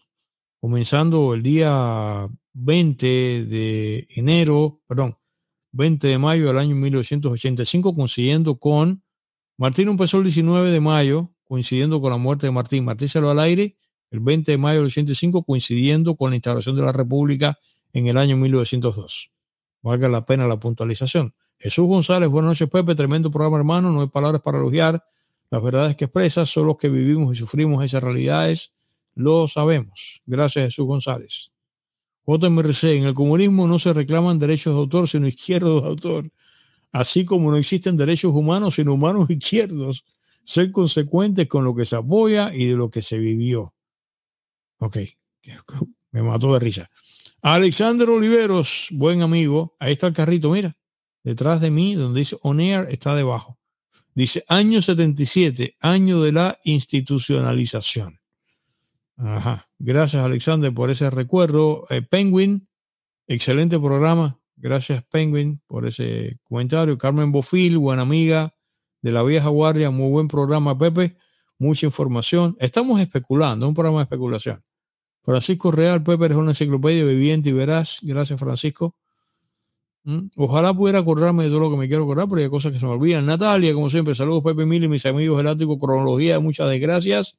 ¿Hasta cuándo, Señor, se da esta angustia? ¿Cómo se ha usado el cubano, muchos hijos de su mamá, apoyando todas las locuras, ideas fijas, diabólicas? Gracias, Natalia, por ese comentario. Y, mm, a ver, eh, Jomo Moore, fueron tantas porquerías las MTT, los domingos rojos, los domingos de la defensa, los trabajos voluntarios, las asambleas de la moral comunista y la profundización de la conciencia revolucionaria. Y me dice aquí un momento, me está diciendo Ramón, el amigo Ramón Vázquez, nuestro amigo querido Kim Boss, que tiene un sillón de ruedas nuevo grande que su mamá no llegó a usar. Vamos a ver si podemos contactar a, yo tengo la manera de contactar a Ramón, cómo puedo ser el cordón umbilical entre ambos puntos para que nuestro amigo de consiga el sillón de ruedas que Ramón tiene que está cediendo.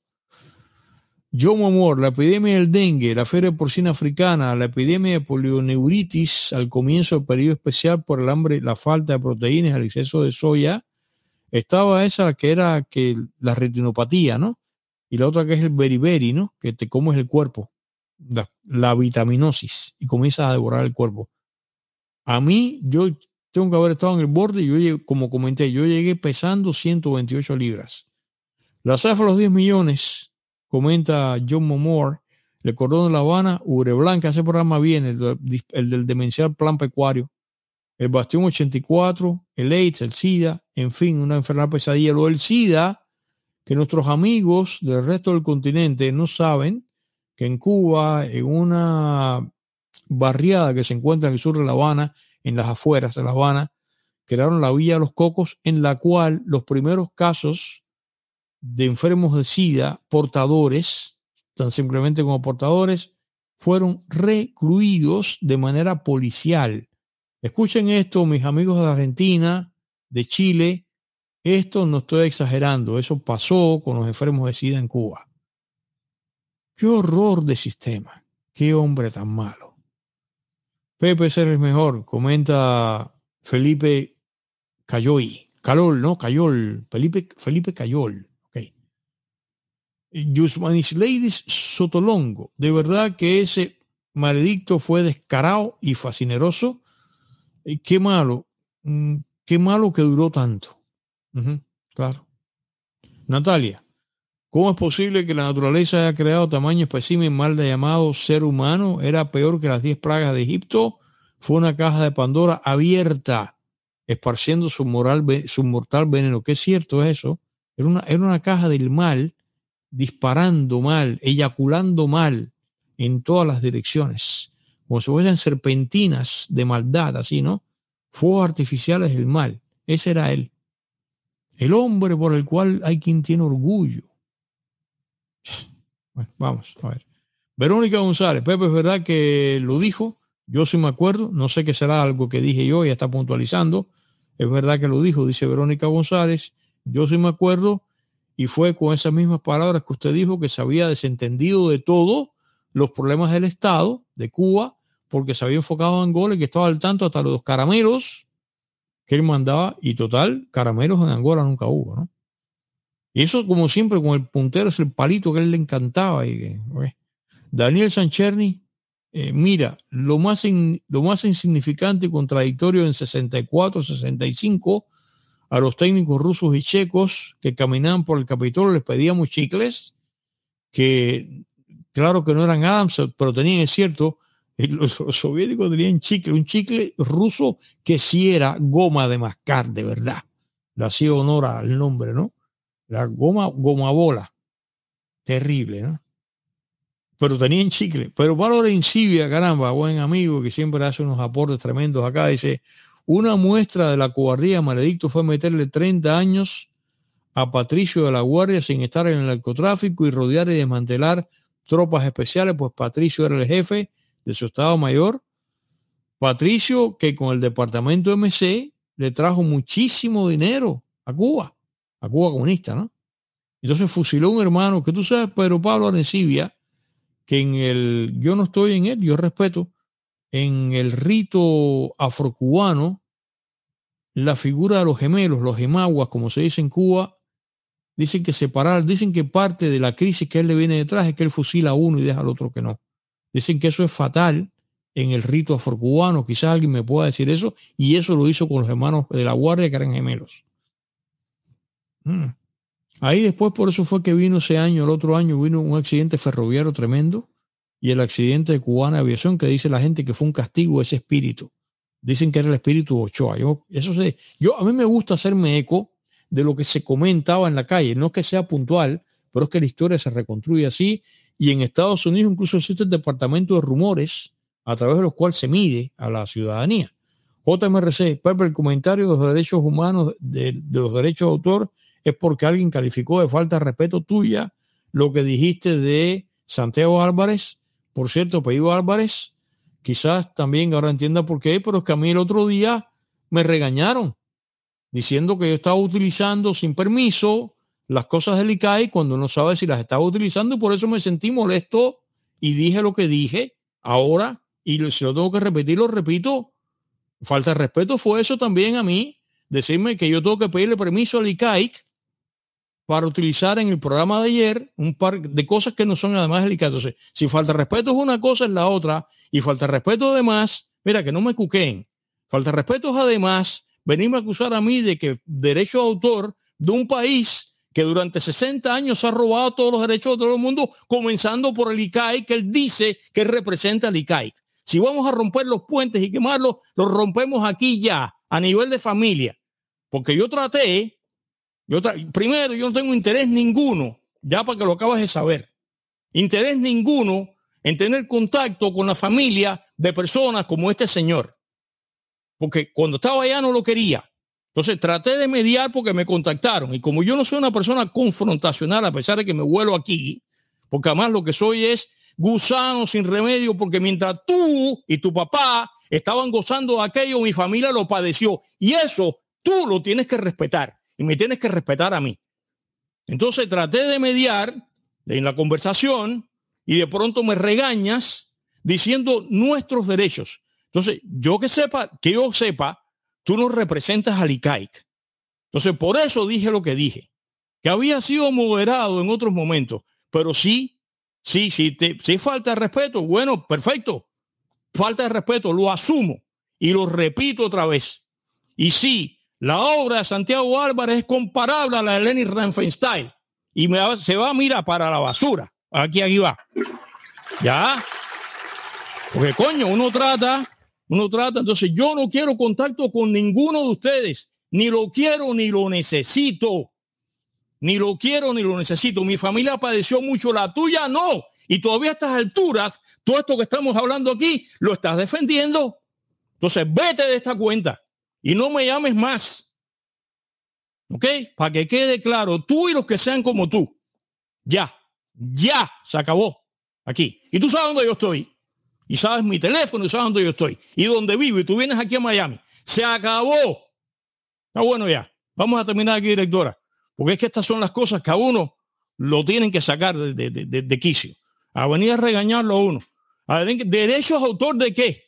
Un país que no ha respetado derechos de autor nunca. La editora aquella que se llamaba Edición Revolucionaria se robaba todos los textos de técnica de medicina y el copón divino. Y el ICAIC. Y después la compañía fantasma que... Porque yo sí sé igual que tú. Ese es el problema. El problema que tienen ustedes es que ustedes sí saben que yo sé. Como dice la canción. Tú sabes que yo sé cómo es la canción de Aragón. Tú sabes que yo sé lo que yo sé. Tú sabes que yo sé. Yo no estoy hablando aquí lo que no es. Ese es el problema que tienen ustedes conmigo. Me van a tener que mandar a matar. Ustedes saben que yo sí sé. La compañía esa fantasma que se llama Omnivirio, que se los robaba todo. El ICAI creó una compañía que se llamaba Golden Gate y eran tan brutos que decía Golden Gate Present. Golden Gate Presents, aprenden inglés primero. Eso lo hacía el ICAI. Y es cierto. Tu papá sí se dedicó a elogiar a este señor. Es, el, es la, la Ranfestal de maledicto de Fidel Castro. No me digas que no. No trates de reinventar la historia. Asume tu responsabilidad como familia. Baja la cabeza. Y si lo que te queda es dignidad, pide perdón. Que además, también ahora venir a decir que si es el gran cineasta, cuidado. Tampoco eso también es discutible y yo lo puedo discutir contigo. Directora, el programa se quedó aquí ahora aquí ya. Está bueno ya, porque ya esto es una cosa que ya no lo tolero. Falto respeto yo, falto respeto tú. ¿Ok? Que además no sé en qué andas ni por qué estás detrás de mí. Todo eso lo digo aquí, tratando de contactarme. ¿Atrás de mí de qué? Yendo y saliendo de Cuba, de España para allá para acá. Yo sí sé, no te vayas a equivocar. No te vayas a equivocar. A ustedes todo lo que que acabarlo de desenmascarar. Y cuando vengan aquí, sacarlos a patadas de aquí, que vienen a comprar cosas aquí para llevárselas para allá. Somos muy aguantones. ¿Hasta cuándo vamos a estar aguantando ustedes aquí? ¿Hasta cuándo? Se acabó el programa. Muchas gracias. Muchas, y ustedes ya vieron ahí lo que pasó ahí. Muchas gracias a ustedes, mis queridos amigos, los que están conmigo. Por estos todos, se acabó la relación. Aquí y allá, con quien te quede. Primo, sobrino, hermano, se acabó. Y la culpa es tuya. falto respeto tú y falto respeto a la obra de tu padre, a la dignidad de Cuba, defendiendo una tiranía a estas alturas todavía. Falto respeto es la existencia de tu padre. Falto respeto es la obra cinematográfica de tu padre. Eso sí es falto de respeto. Y me lo dices aquí cuando tú vengas aquí en Miami. Porque además no te hace falta, te lo estoy diciendo aquí. Se acabó. No quiero contacto con ninguno de ustedes, ni la nueva trova, ni ninguno de ustedes. Se acabó. Son 60 años de ignominia para venirlos a aguantar ustedes aquí. Se acabó. Directora, buenas noches. Ah, bueno, ya.